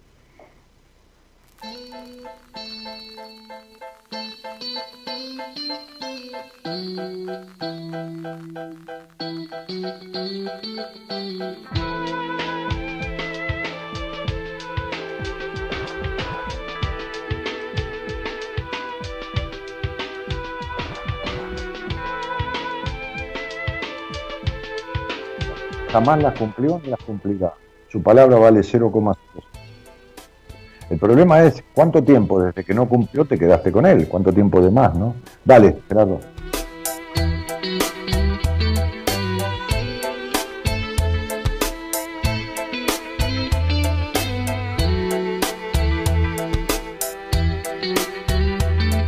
Amalia Cantoya dice, esperé que mi ex fuera más compinche de hacer planes juntos, salir, viajar, así sea cerca, y ahora me quedé esperando que se ocupe más de sus hijos. Este, como anillo al dedo me viene este programa, ¿no? Amalia, Amalia Cantoya, o sea, ya cantó, sería, ¿no? Este, Amalia, ¿por qué no te fijas cómo era tu papá? y date cuenta por qué este tipo, ¿no? Cuando charlé con vos me dijiste que aún estoy esperando que me quieran y que me había quedado en el pasado. Y bueno, nací en una familia que nunca me dieron amor, sufrí toda la vida y ahora nada. En terapia con Noemí, empezando a quererme de otra manera. Qué facherito que estás, dice Paula. Dani, buenas noches, equipo y oyentes desde Ramos Mejía. Este, tus lentes, Dani, dice Amalia. Sí, mis lentes. ¿Qué, tienen los lentes? No, no, no, no entendí, Amalia. Dani, onda rapero hoy, te falta hacer con la manito este, para abajo. Esperé de mí y sigo esperando de mí, dice Fernanda Tevez. Sí, sí, sí. Espera sentada porque pará, te vas a cansar, cielito. ¿eh? Espero que mi mamá me dé importancia tanto a mí como a mi hermano. Sí, sí, la misma importancia que vos te vas a vos misma, Estela, que es ninguna. Este, este, o relativa, como la que te dio tu madre. Eh, entonces, eh, hola Dani, yo me quedé esperando de mi expareja cambiara, pero nunca sucedió y me separé. Bueno, muy bien, Norma. Ahora, este, Norma, te voy a decir una cosa. Todas tus decepciones tienen, este, esta, eh, son, son la- la- de pareja, todas las, todas las parejas traen decepciones, porque vos nunca rompiste las normas, Norma, ni, ni, ni nunca desarmaste el problema con, con tu padre, el resentimiento, nada, nada. Este, eh, Adriana Sosa dice, siempre esperé que mi papá me defendiera de ciertas cosas cuando era chica o importancia frente a muchas necesidades. Bueno, este, Juan dice, estaría muy bueno que postees más seguido en las redes sociales alguna de esas recetas de comida que salen riquísimas y tiene una pinta.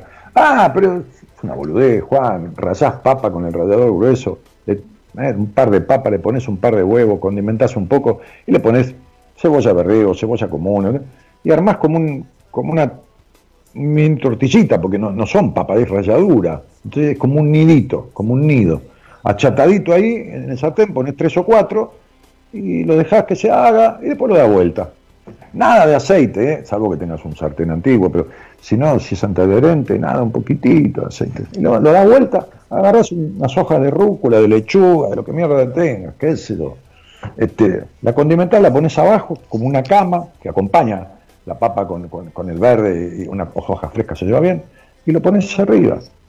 Al lado cortás una palta al medio, le servís a una señorita una copa de vino, pones poquita luz o más, y es una comidita, es una comidita mm, sensual, diríamos, ¿no? No es afrodisíaca, porque los alimentos afrodisíacos no existen, es una mentira. Pero tiene su cosita, ¿viste? Porque ¿y esto? Claro, nunca lo vio. ¿Eh? Y la paltita, la cortás al medio y si no, la das vuelta la palta, la media palta la das vuelta y la cortás en gajitos aquí. Las tu, toda finita, ¿no? Y después le apoyás el dedo en el lomo, porque queda es un lomo la palta, le apoyás el dedo así como apretando y se ponen todos los gajitos de costado, uno acostado sobre el otro. Y le pones dos chorritos de salsa golf. ¿Entendés? Uno y el otro, así. Se lo servís a la señorita. Una copita de champagne un poquito de hielo, cuando te diga, ¿le pones hielo al champagne? Decirle sí. Porque el champagne es la única bebida que no se pone aguachenta con el hielo, pero además el hielo evita la acidez que a veces da el champagne en el estómago. Entonces, flaco, con esas dos cosas, pues ya tenés tres cuartos de carrera ganada, ¿me entendiste? Ya, ya la señorita, vemos que sos un pendejo, pendejo te digo con todo cariño, te conozco pendejo de, desde que tenía, no sé, 18, 19 años, este, sos un pendejo para mí, digo, con cariño, ¿no? Un, joven. Ya está, listo. Mira con qué, con nada. Un poco de papa rallada, con huevo, ¿entendés? Pero las cosas no son de lo que están hechas, sino en cómo uno las presenta.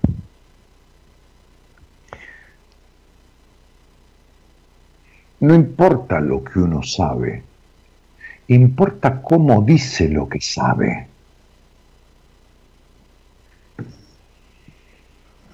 Hola, buenas noches. Hola, buenas noches, ¿cómo estás?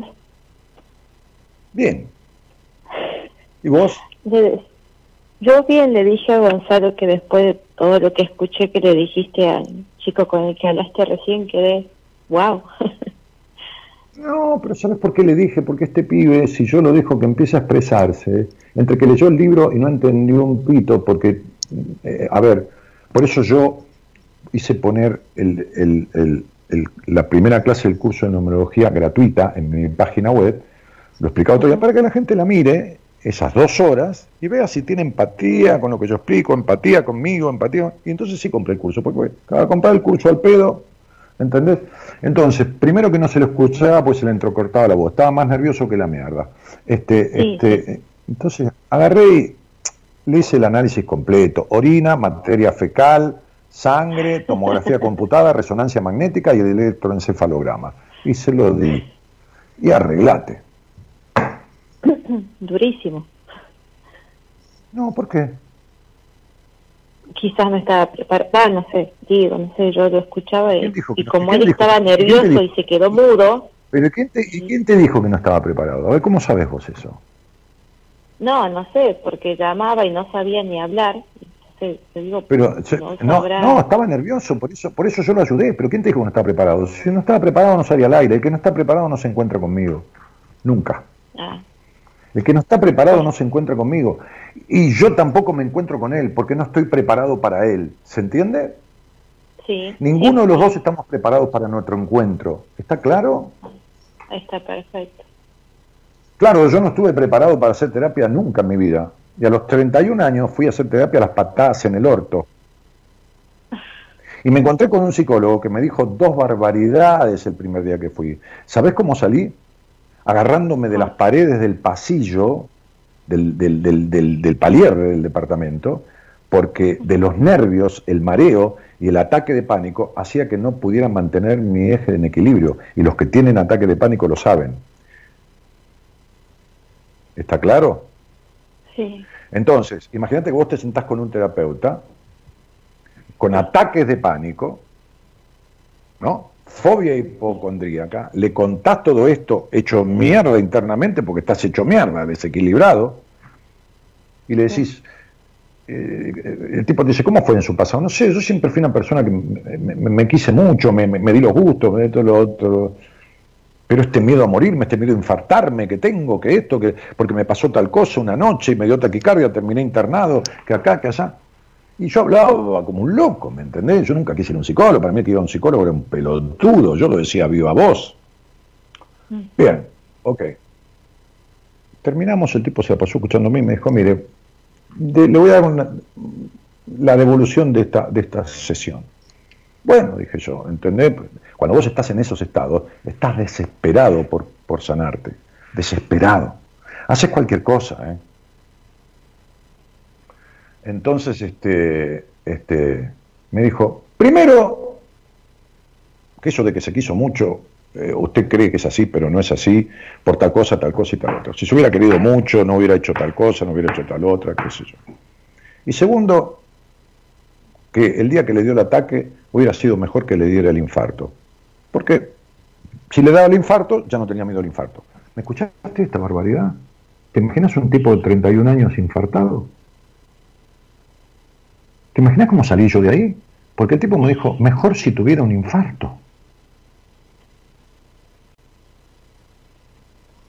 Yo no sabía lo que era ir a terapia. Lo que sí sabía que no tenía que volver nunca más ahí. Y no volví nunca más. Pero volví a insistir. Yo que decía que nunca iba a ir a terapia que no servía de nada, fui la primera vez a ver un tipo que era un pelotudo y no me sirvió de nada y sin embargo insistí y fui a ver a otro. Y ahí me quedé siete años. Y me, y me banqué cosas que ese tipo me dijo que me hicieron, en el buen sentido, mierda, pero que me sirvieron mucho más que que no me las hubiera dicho. Entonces, vos qué sabés, si no estaba preparado, o si se amargó, o si, ¿qué sabés? ¿Qué sabés? Vos No, naciste en un hogar, yo no sé nada, ni sé tu nombre, ¿no? ¿Cuál es tu primer nombre? Brenda, Bien. Vos naciste en un hogar en donde el más prejuicioso era quién? ¿cómo, perdón? Vos naciste en un hogar en donde quién era el más o la más prejuiciosa, o el más prejuicioso, el más de juzgar.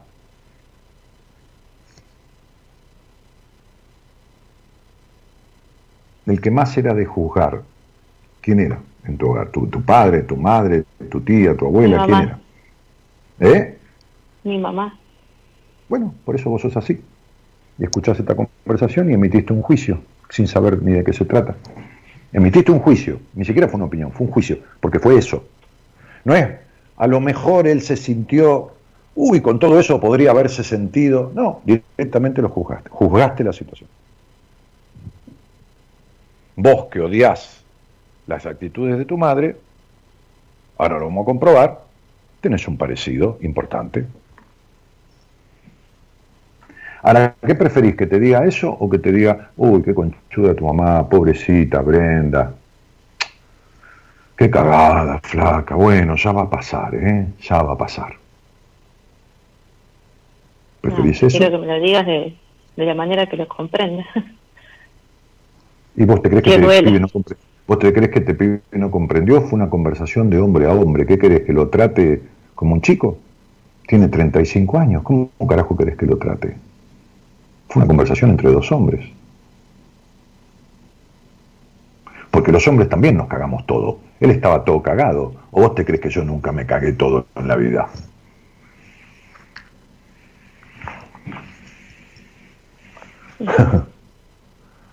Los hombres nos cagamos. Hay un momento que los hombres no se nos para, ¿eh? No tenemos obligación de, de- de estar erectos toda la vida, ¿eh? Sí. Entonces sería, ¿es esto, pichona? Esta fue una conversación de hombre a hombre. Sí, sí, Bueno. Brendita, ¿de dónde sos? De Catamarca. Mira vos, Catamarca. ¿Ahí, de, de- de- de la, de la capital? Sí, de la capital. Bien. Este, y, y- ¿Y con quién vivís? Con mis tres hijos. Ajá. ¿Y ¿De qué edades? Mm, Diez, cuatro, tres meses. Bien, el de tres meses es el que viene de, las, de, de la segunda pareja o los dos últimos. Los dos últimos. Los dos últimos. Bien. Bueno, ¿y, y vos me conocés de dónde, Brenda? ¿Es, es, es muy reciente? ¿Es de antes? Del programa, mm, ya hablé con vos dos veces antes. Entonces no tenemos más nada que hablar. A ver, sí, dos veces. Una vez antes estuviste con Mora, el año pasado en junio. Entonces, ¿hablamos o te dije algo por la fecha con Mora? Eh, no, Mora me estaba, bueno, te hacía compañía y le hice un par Ah. de preguntas de ese momento y Mora ¿Y después hablamos a solas? ¿Otro ¿Vos día? y yo no? No, Entonces, ¿por qué me decís que hablamos dos veces?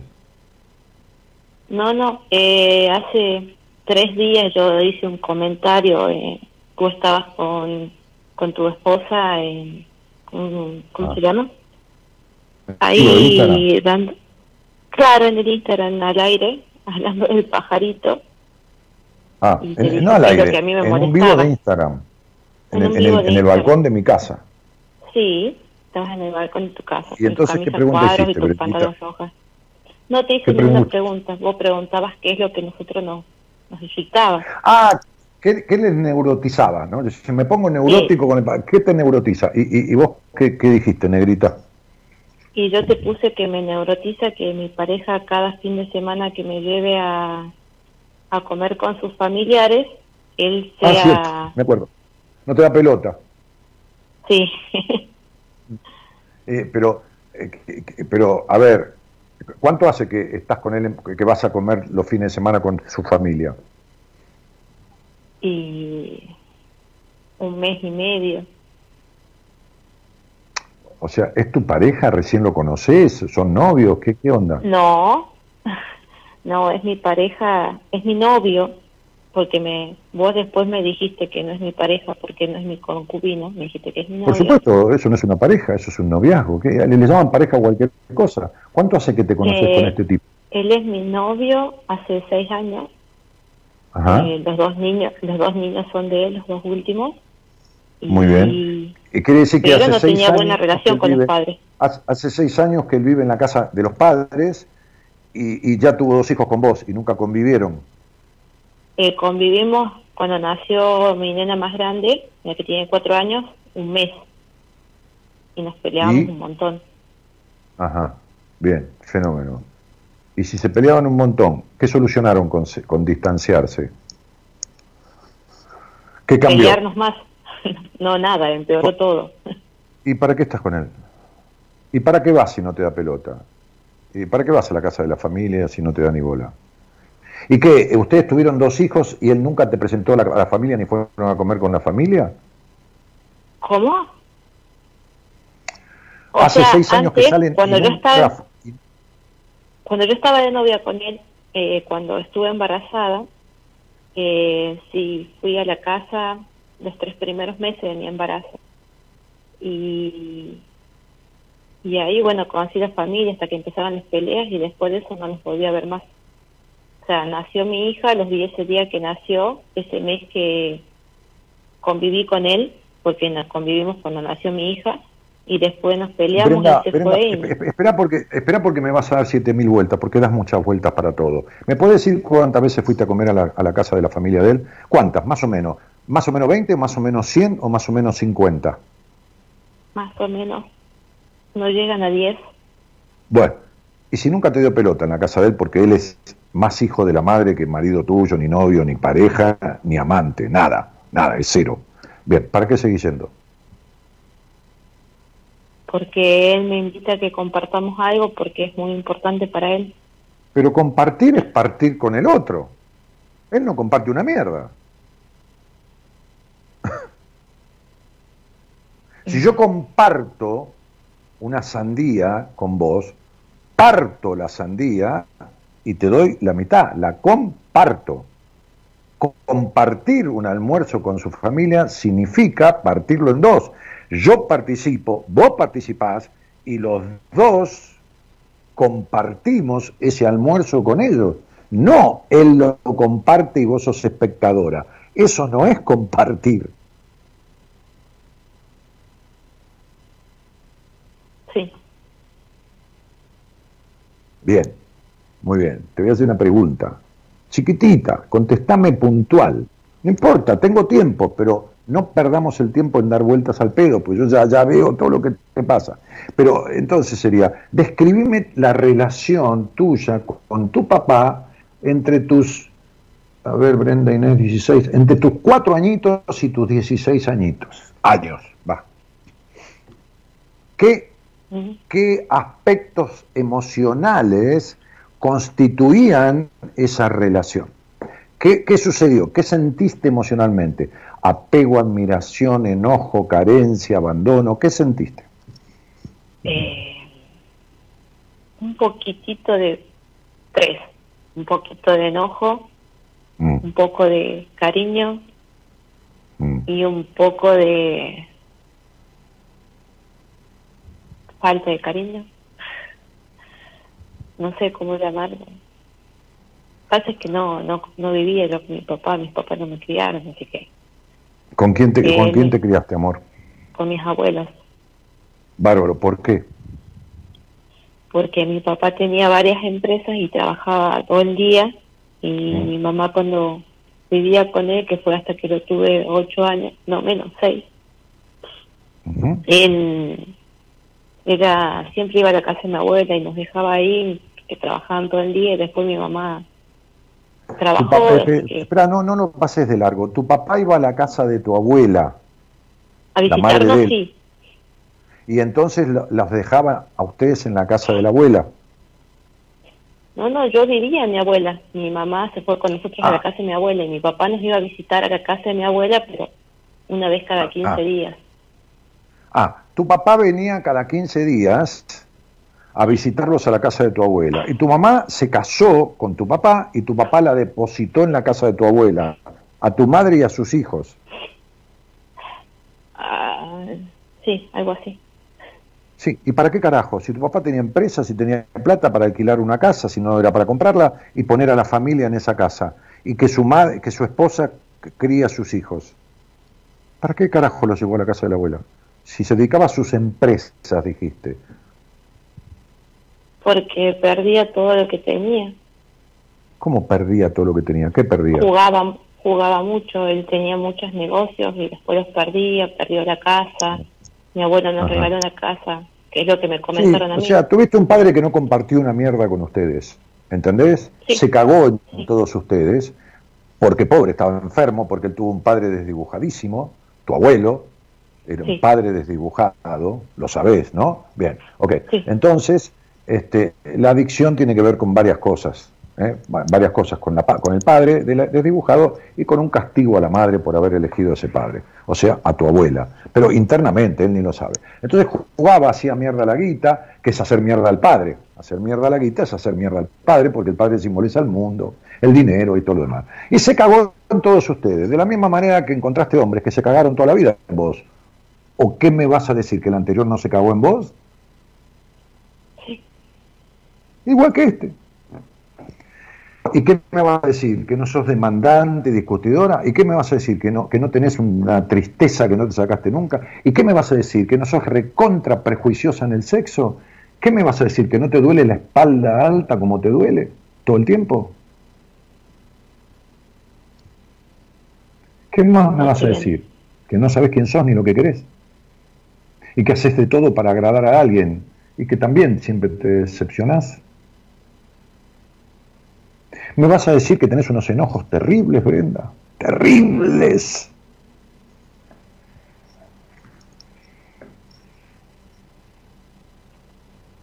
No te lo voy a decir porque ya lo sabes. Sí. Y bueno, entonces te dije,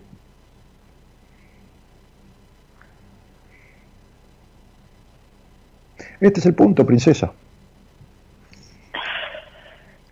No va a haber un príncipe azul en tu puta vida, eso ya te lo aclaro desde ya.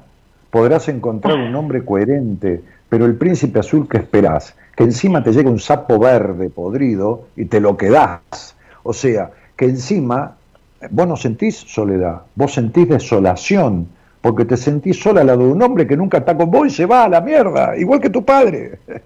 ¿Entendés? No importa si juega o no. Igual, es la misma historia.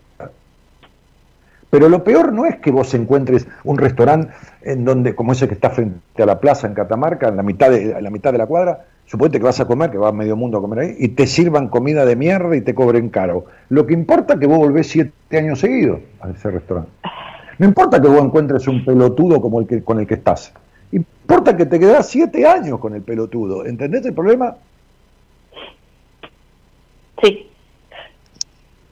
Importa que le das a esos niños ese padre. E importa que encima que te llevas para el orto, metes tu vagina para engancharlo con otro hijo y tener otro hijo más a ver si el tipo algún día cambia y traes ese hijo al mundo a darle ese padre de mierda. Mar- maravilloso. Esto no es para que te suicides, es para que lo arregles, pendeja. Porque vos tenés la responsabilidad de que esos pibes estén en el mundo. Ahora tenés la responsabilidad de arreglarlo. Lo único que te falta es que te cagues en tus hijos como se cagó tu padre.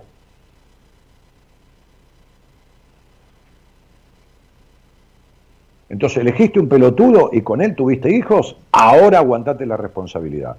Ahora echá la mierda a ese boludo que se va a arrodillar el pobre pelotudo porque tienen vos a una segunda madre, porque ese es de su mamá, y, y- y- y- que pague con plata la crianza de, tu- de sus hijos, por lo menos hasta que sean mayores de edad. Pero termina con este vínculo de mierda. Termina con tu control. Termina con poner tu vagina para que este, tipa te- este tipo tenga sexo con vos. Cuando vos la mayoría de las veces no sentís una mierda. Vaginalmente. Y vos y yo sabemos que es así. Entonces, ¿qué estamos haciendo? Hacemos hijos para enganchar un imbécil y encima nos prostituimos poniéndole el cuerpo. Y cuando vamos a comer no nos da pelota. De mi vida, te agradezco eh, esta posibilidad que me das de decirte todo esto, porque a lo mejor sacudiéndote la rama, levantás vuelo y salís de arrastrarte por lo bajo y creer que sos tan cagada que no te mereces un tipo como la gente. Ni sos esa cagada ni nada que se le parezca. Porque tu papá estaba enfermo de adicción no quiere decir que vos no seas pasible de ser querida. Quiere decir que tuviste un padre enfermo. No es que sos una cagada porque ni tu papá te pudo, te pudo querer. Es que el tipo no pudo cumplir ese rol. Igual que este boludo. Que si está escuchando no tengo ningún problema en hablar con él, ¿eh? Eh, ¿Cómo que está escuchando? Que si estuviera escuchando no tengo ningún problema en hablar con él. Ah, ¿Entendés? Ah, no, ¿entendés, No ¿entendés sé. lo que te digo? Me chupa un huevo a mí. suele escucharte muchas veces. Sí, sí, pero pero ¿sabés qué pasa? No, escucha, no, oye, no escucha una mierda. ¿Qué va a escuchar? Oye. Si escuchara, haría algo con lo que escucha. ¿No viste que uno dice, me pareció oír eh, que, que- que sonó el timbre? No, estás loco, no sonó nada. Bueno, no, me pareció. A este le parece oír alguna cosa, pero escuchar no escucha una mierda. ¿Está claro? Bien. Entonces, Gracias. a ver, ¿qué, qué, qué, qué pregunta querrías hacerme, mi cielo? Porque el otro día te contesté en el vivo de Instagram. Te neurotiza que un boludo con las dos B, con la larga y con la corta, te lleve a la casa de sus padres en 10 almuerzos de mierda y no te dé bola. No te dio bola nunca en la vida, no ahora. ¿De qué me estás hablando? Ahora, ¿cuál es la pregunta del millón que vos tenés para que yo vea si te la puedo contestar? Mm. ¿Cómo hago para no sentirme sola? bancándote estar sola y acompañándote con alguien para sanarte. Porque la, no la soledad, que es buena, sino la desolación que sentís vos, que es la soledad en compañía, es una afectación que tenés de chiquita, con una nena que esperaba el papá que se justificaba siempre el papá como se justifica tu marido. Bueno, ¿qué querés? Tu marido, va, ese boludo, este, tu novio o eso. Entonces, ¿qué querés? Vamos para casa, estoy con mi viejo un rato, ¿viste? ¿Qué querés? Que esté con vos encima. Esta boludez que dice, ¿viste? Cuando vos te quejás. Pero además porque vos te quejás de todo. Porque vos pretendiste toda la vida, sin darte cuenta, que el tipo con el que estés te dé toda la atención que tu padre no te dio. Y vos no sos la hija. Vos sos la novia, la esposa, la mujer, o lo que carajo fuera, pero no sos la hija de los hombres con los que estás. Entonces, en la espera, desespera. En la espera de que un hombre haga lo que tu padre no hizo, nunca vas a lograr eso. Porque un hombre o un señor de sexo masculino no es tu papá. Entonces vos te provocás esta solitariedad desoladora, porque vos te sentís sola en compañía, y esa es la peor de las soledades, porque es desolación. Entonces sería, si mañana yo voy a Catamarca, no yo, yo, nadie, un señor, y, te cruzás con él, y te dice, perdóname que te moleste, recién llego a esta provincia y no sé nada. Mira, acá hay un bar que seguramente vos conocés, porque hay tres bares en todo Catamarca. ¿Te molesta? ¿A dónde vas? No, nada, estaba caminando, decís vos. ¿Te molesta? Simplemente yo te invito a lo que vos quieras tomar, por favor, no lo tomes a mal, este, para que me cuentes cómo es esta ciudad y hacerte algunas preguntas de esta ciudad. Y son las 3 de la tarde y es un bar en donde te conocen, no te va a pasar nada. Y te sentás el tipo te habla, ¿no? Y te dice, ¿por qué estás tan triste? Y el tipo se consustancia con tu tristeza y se le llenan los ojos de lágrimas, ¿no? Como pasa a veces con algún paciente amigo en alguna entrevista, que digo, mira tu tristeza, ¿no? Mirá cómo, este, pareces una nena desolada, ¿no? Esto, lo otro, lo de acá y lo de allá, ¿no? Y el tipo te dice, no me preguntes por qué, porque yo tampoco te lo podría responder pero siento que no me encontré con vos de casualidad y siento por vos lo que nunca sentí en mi vida por ninguna mujer. Y no quiero tener sexo con vos, esto no es ningún chamullo, quisiera seguir conociéndote. Y entonces al otro día se encuentran de vuelta, y al otro día, y al otro día, y te toma de la mano y vos sentís protección de ese hombre. ¿Sabes la patada en el orto que le das a este boludo? Bueno, pero igual te vas a volver a decepcionar, porque no has sanado nada de tu pasado.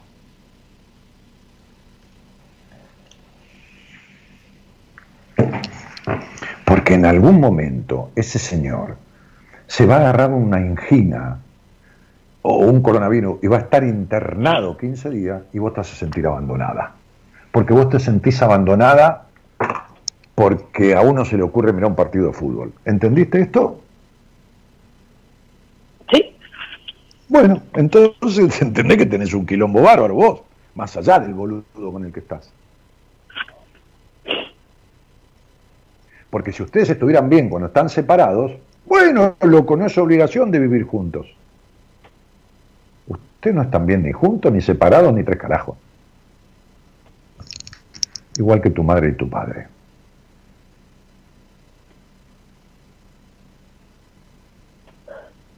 ¿Te quedó claro, Brendita?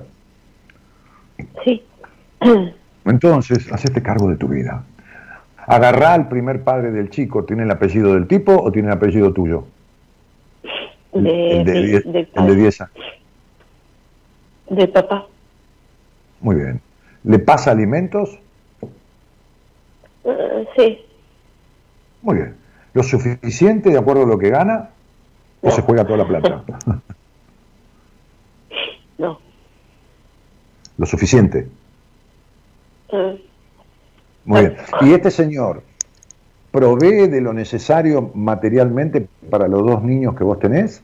Este otro, este, este, eh, eh, sí. Carlito, Carlito, no sé cómo se llama. ¿Provee? Mm, sí. Sí. ¿Y vos de qué vivís? De lo que los dos, estos dos señores proveen. No, no, no. Yo soy empleada de la provincia. Muy bien, me alegro mucho. Bueno, que estos señores sigan proveyendo. Vos cobrás tu sueldo de la provincia, tenés una obra social, te vas te sentás con un terapeuta y te pones a trabajar tu sensación de soledad y tu decepción de tu padre.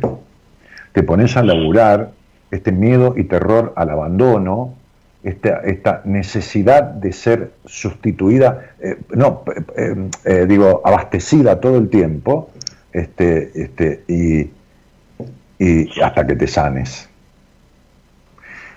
y no ponga más el cuerpo para que ningún tipo acabe de la manera que vos lo ponés. No hagas nunca más eso. porque hace mierda tu energía. La energía, que es base del individuo, te mancilla el alma y te va a producir enfermedades del cuerpo. No hagas más eso. ¿Me entendiste? Sí. Ok. Entonces te mando un abrazo en tu corazón. No juzgues. La charla con ese muchacho era para ese muchacho. Esta es para vos, cielito, y para nadie más que para vos. Hacete atender con alguien que tenés desde la provincia recursos para hacerlo con tu prepaga, con la obra social. Y si no, la ves a Viviana Gandini, de parte mía. Y si no, la ves Alejandra Soria. Si querés, Había, me- me- me- había me- empezado a, a hablar con Mora hace un mes y medio atrás y se... Andá, eh, ¿me, me estás escuchando? Sí, ¿Me escuchás a mí? Ok. sí, sí, te escucho. Andá a ver a Viviana Gandini en Catamarca o andá a ver a Alejandra Soria. ¿Está claro?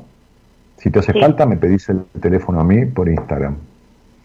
¿Está claro? Bueno. Mira, Vivi, Vivi Sí. no creo que tenga lugar. Alejandra sí. Porque hablé antes de hacer con Alejandra. ¿cuánto?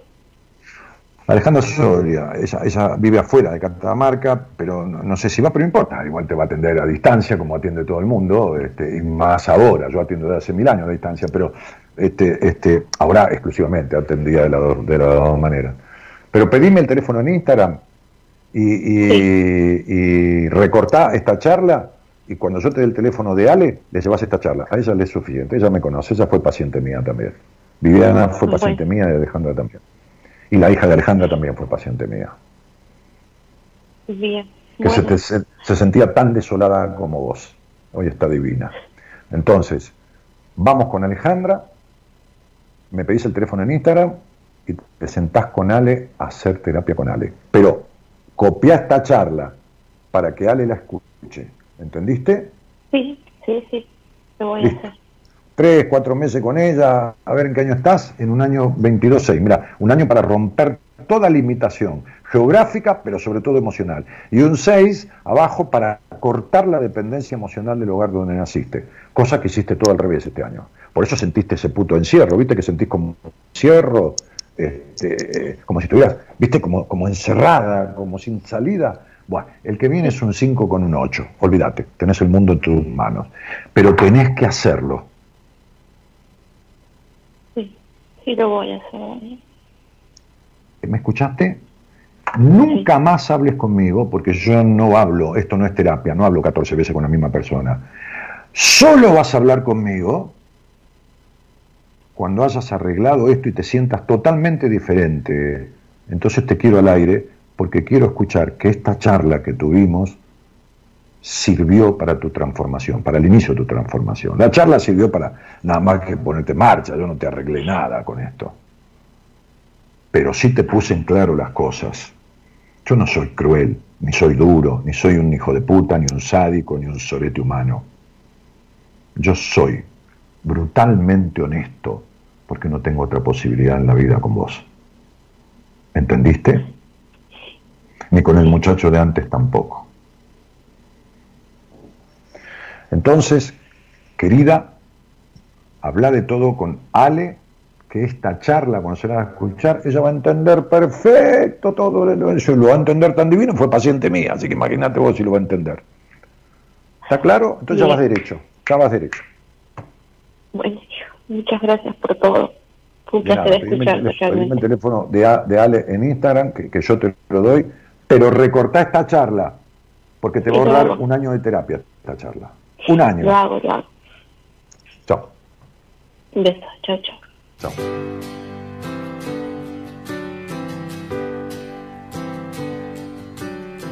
Hoy no sé bien quién soy, sé que no estoy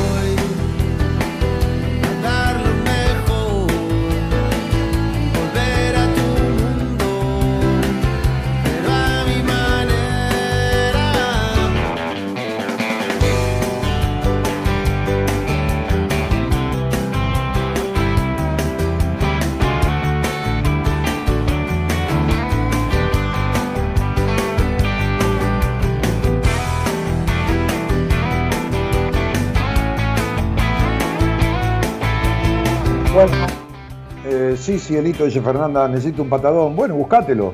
Comida cachonda, dice Leo Nicolasi. No, cachonda lo describo yo. Y también chef, dice, tomá para vos, dice Cristina Oyola. No, chef, no. Qué genio, Dani, dice María Belén. Bueno, receta que invita, dice Gloria Benítez. Claro, receta que invita. Sí, sí. Este, eh, claro, con esa comida ya tiene media pincha afuera la mina, dice Gabriel. no, este, qué rica receta sumada al shampoo con hielo, dice Cristina. Bueno, se ríen, se divierten un rato. ¿Para cuándo el libro de cosita? No, déjenme de libro, ya estoy cansado de escribir Yo lo tomo con hielo, dice Flamari, sí, yo también. Eh, me enseñó el dueño de un restaurante muy conocido de Buenos Aires. Un día, en un bar donde yo paraba, en un bar de nocturno, en un lugar medio antro de la noche, en donde nos encontramos con varios amigos, algunos músicos, y, que hacían show ahí. Bueno, en fin. Este, etcétera, etcétera. Este, y un día en la barra estaba el gallego este, dueño de un restaurante que se llama Las Nazarenas, que, está frente al, Hotel Sheraton de Buenos Aires, está en la Recoba, al costado de la Recoba, es un, restaurante muy grande, que, es sobre todo parrilla. Yo comí, comí, dos veces ahí en mi vida. Este, pues no soy de comer carne, ¿viste? Menos si en un restaurante a comer carne, es difícil. Este, entonces estaba ahí el gallego este, gallego porque era bien, español, digo, ¿no? Bien, gastronómico. Estoy hablando de 35 años atrás. Eh, sí, 35 años atrás. Y entonces este, me acerco a la barra, él estaba parado ahí, y le digo al dueño, este, dame, dame una copa de champán en, trago, largo. No. No, no. No. Dije, dame una copa de champán. Entonces me sirve la copa de champán. Entonces el gallego le dice, hombre, ¿por qué no lo tomas en trago largo y le pones hielo? O aunque sea, ponle hielo ahí. Yo digo, hielo, ¿por qué? Y me dice, ¿por qué no rompe la burbuja? Pero además, si vas a tomar más, sí, seguramente bastante más, le dije yo. Entonces evitarás la acidez que te va a dar el champán. Y desde esa noche lo probé y lo empecé a tomar con hielo. Él era un hombre de unos 60 años y yo era un pendejo de 30, 28.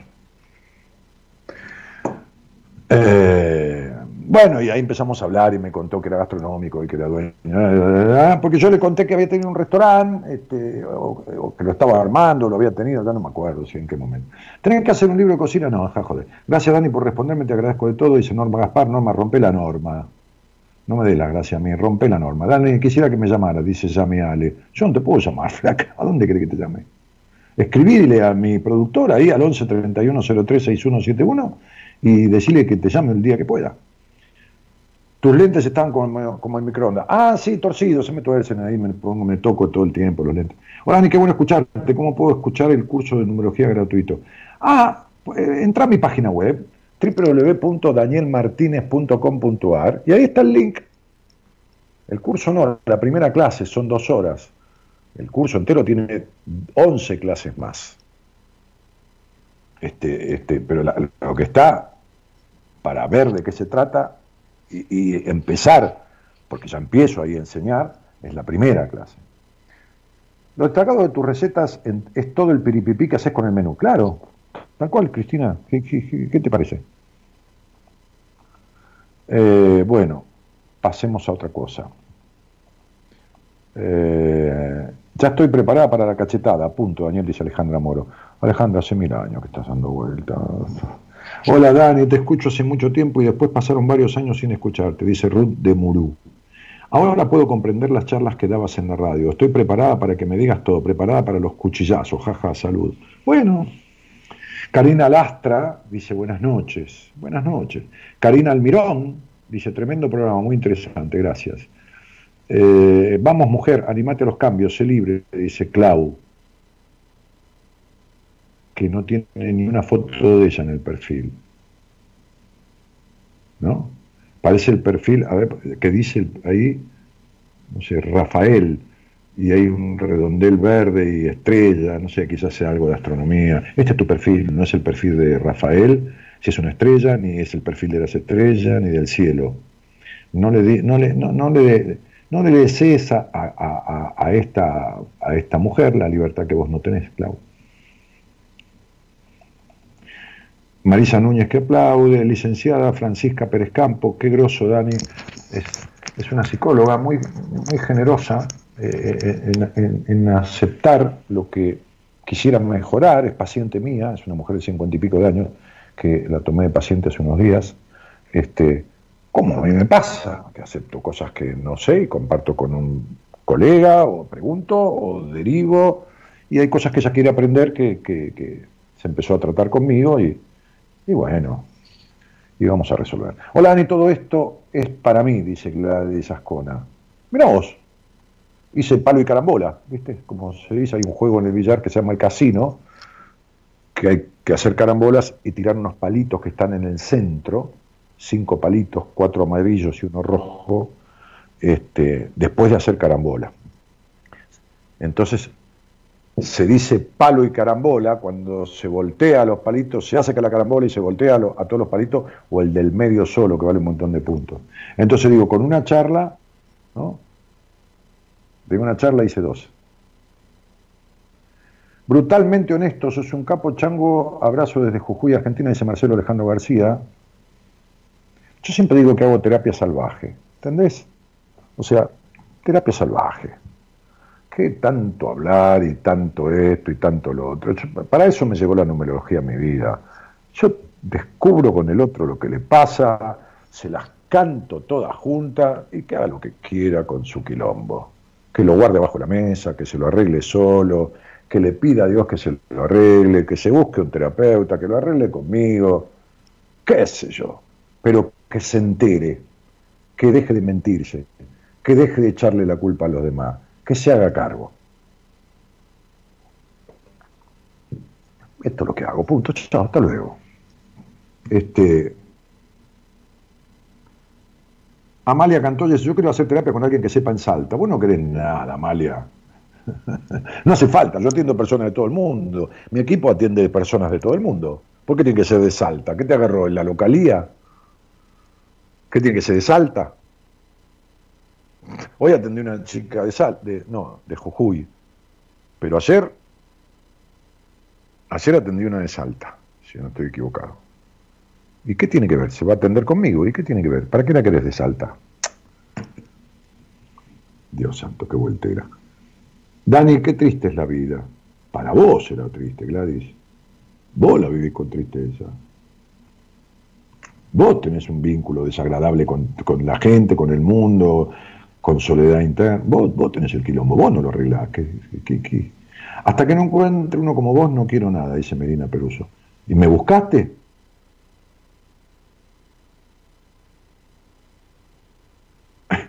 o sea, sería, vos sabés que yo, creés, creés, no sabés, creés que yo soy lo mejor que hay para vos como terapeuta, pero querés encontrar uno igual. Pero vos te das cuenta, ¿no? De lo que estás diciendo. ¿Ustedes se dan cuenta de lo que es la cabeza? Hasta que no encuentro uno como vos, no paro. Sería, ¿dónde está el helado que más te gusta? Este, acá, a 15 cuadras. ¿Y, y compras ahí? No, no, no. Estoy buscando una heladería igual.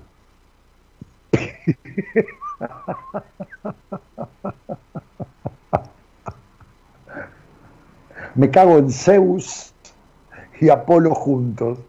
Dios santo. Bueno. Ay, ay, ay. Sí, el restaurante que tiene la bandera, Cristina. Ese es Las Nazarenas, el que tiene las banderas. Hace, no sé, 50 años. Igual que Lola, que está un poco más para acá. Eh, no, Lola no, Dora, digo. Lola es otro. Dora, que, que está por acá, que la gente le dice Dora, pero que no es Dora. O Dora es el Hotel Dora de Mar del Plata, es Dora. Y que le debe su nombre a la madame que regenteaba el prostíbulo donde hoy está el restaurante. En el año 1900 y tantos, eso era un prostíbulo y la vieja que lo regenteaba, la señora, la madame, que regentaba a todas las chicas que trabajaban ahí, a donde venían los marineros a tener sexo, porque estaba el puerto al toque, se llamaba Dora. Por eso ese restaurante se llama Dora. Mariana Belén dice, ¿qué champaña recomienda? No, es un gusto tuyo, Mariana, qué sé yo. Hoy en el país, antes, cuando yo empecé a tomar champagne, y había dos o tres clases de champagne, incluso yo tomaba uno que se llamaba A. Laurence, que lo importaba Flisman y era francés. Porque en esa época, del, del uno a uno, este, este, tomar champán francés era como tomar, qué sé yo, un vino medianamente hoy de mesa, un vino de... Te costaba lo mismo que tomar un vino hoy de 200 pesos. Hoy tomar un champán francés, olvídate. Un Don Periñón vale 100 dólares la botella, de costo, ¿no? En un, en un restaurante vale 300, 400 dólares, vale 30, 40 mil pesos, y de costo un Don Periñón, que tampoco es lo mejor, vale 100 dólares. Y de costo un cristal, champán cristal, que es uno de los mejores del mundo francés, vale 400 dólares. 500. Así que champán hay un montón nacionales y son buenísimos. Eh, muy fuerte las historias de vida me llegan al alma. Genial el programa, dice Lauri Carrizo.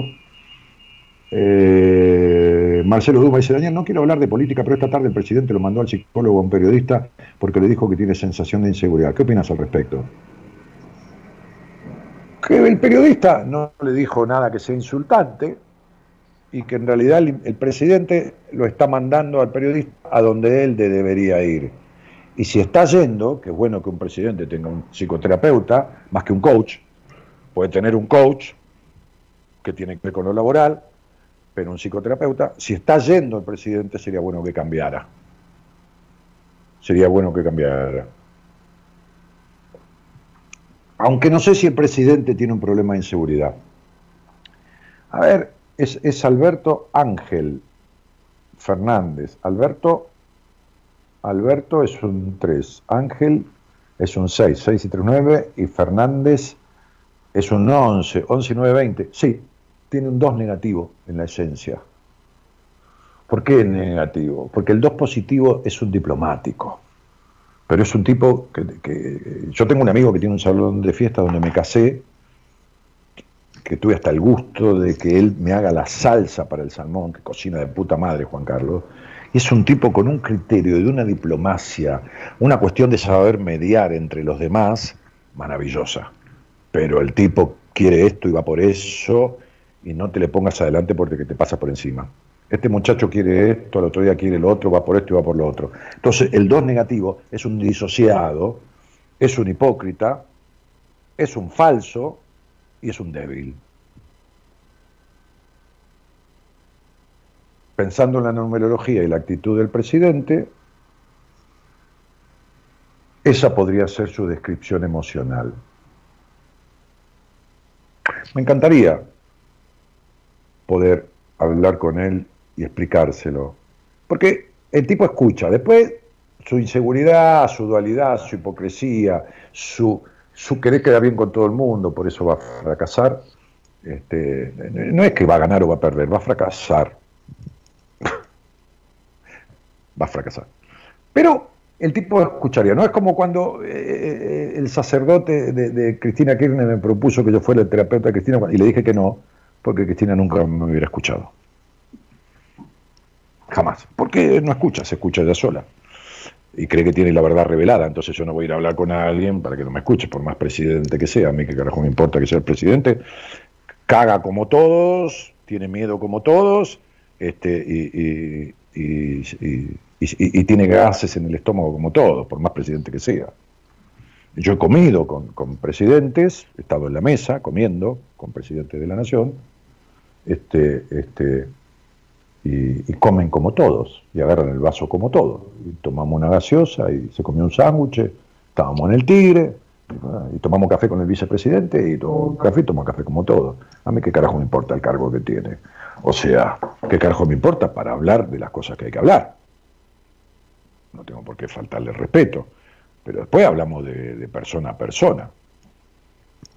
¿Qué tiene que ver? Este, Bueno, eh, es cierto, el casino se juega con los palitos. Juego al billar, dice Cristina. Muy bien, sí, el casino se juega con los palitos, claro, se jugaba con mi padre. Melina, oh, lo bueno es que haya conflictos, es que estamos vivos, dice Daniela Spinelli. Sí, pero no por eso vas a vivir de conflicto, Daniela, no sabiendo quién sos o desconfiando de todos los hombres de tu vida. O sea, está bien. Lo bueno que te duele el cuerpo es que estás vivo, pero tampoco vas a aguantar un dolor de cuerpo toda la vida, tenés que tratar de sanártelo. Queda claro, ¿no? Bueno. Eh, algún día por eso voy y charlar con vos es que vos querés charlar conmigo. Dice, gracias, Ay, Gladys. Eh, sos la eterna víctima. Yo, no elijo la gente con la que hablo, Gladys. Hay un montón de gente anotada y, va surgiendo. Yo, yo, no elijo a nadie, yo no manejo eso. Ni, le veo la cara a mi productor, está a, a 8 kilómetros de acá. Este, Anabela Velázquez dice, Dani Macri también es un 2. Mauricio Macri. No sé si tiene otro nombre. Sí, puede ser. Sí, pero yo no estoy hablando mal de nadie, ¿eh? para hablar bien de Macri. No, un carajo. Otro que también, negador de mierda, que no termina de, ponerse los pantalones y poner las pelotas para decir, eh, no, la culpa fue mía porque lo, eh, la responsabilidad, después de cuando, cuando cuando vio que le erró al vizcachazo, dijo sí, porque el responsable soy yo, pero primero le quería echar la culpa a Frigerio, a, a Monzó. Pelotudos, son todos pelotudos psicopatones. Olvídate. Este. En fin, pero chicos, este, los pueblos tienen los gobiernos que se merecen, ¿eh? O sea, quédese tranquilo. Nosotros tenemos los policías que merecemos, la gente que hay gente buena ¿no? dentro de la fuerza, este, pero tenemos los gobiernos, los abogados que merecemos, lo, esto que merecemos, individualmente digo, ¿eh? individualmente, ¿no? Este, este, pero masivamente como pueblo tenemos el gobierno que nos merecemos. ¿Está claro? El 70-80%, el 70% voy a decir, pero más de la mitad de la Argentina, si estaría en un cargo en donde estos tipos chorean, se robarían la guita también. Más o menos prolijamente que ellos, porque estos ni saben chorear. Pero también se robaría la guita. Muchos putean porque el otro roba porque no están en el lugar para robar ellos. Más de la mitad del país chorea. Porque el carnicero arregla la balanza para chorearle a la vieja que va a comprar, porque hay tacheros que arreglan el reloj para cagar a, los turistas o a los pasajeros. Porque, ¿Está claro? Porque viene el gasista y te inventa que tenés un quilombo cuando lo podría arreglar en cinco minutos para cobrarte tres veces más y te chorea. ¿Está claro? Ok.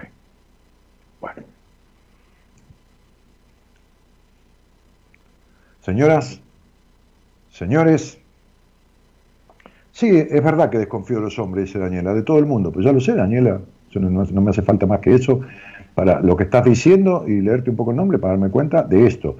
Después para, para ver de dónde, para ver a fondo, para ver hasta dónde llega tu desconfianza, cuán de grave es, qué es lo que te impide y todo demás, yo ya necesito hablar con vos eh, eh, eh, al, al, aire este, este, un poco y si querés ya entrar en otro término de cosas para hablar más en detalle, porque al aire es al aire, ¿no? Entonces verte en privado y de última tratarte. Pero, pero, pero yo, ya sé eso. Después no sé cambiar un cuerito, una canilla, ¿eh? quedar tranquilo. Señores y señores, de la mano del señor Gerardo Subirana, nos estamos yendo.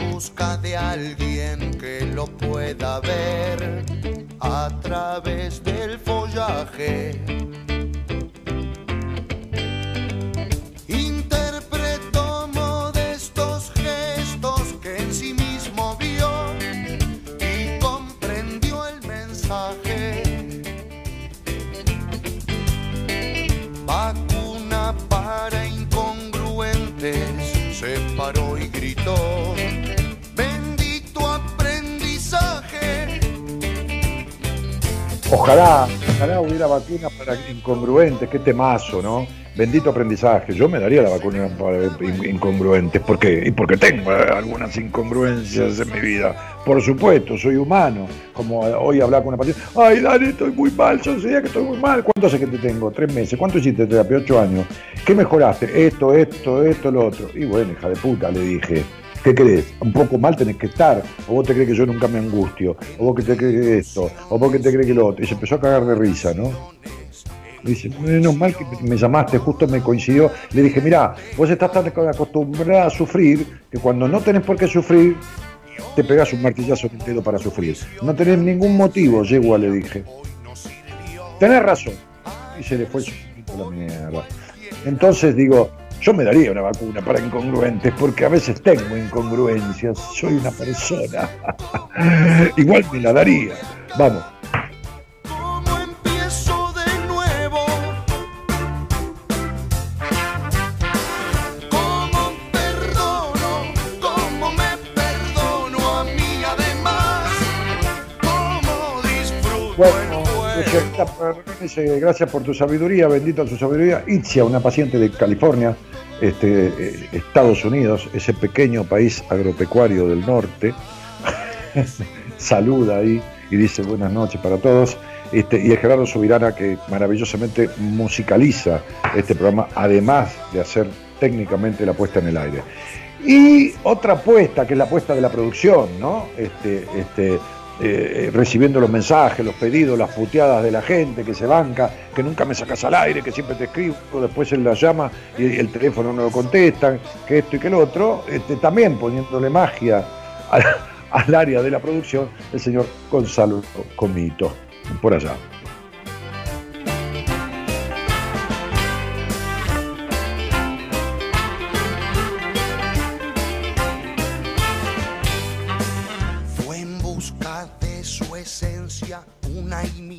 Veces y encontró que ésta siempre mutaba.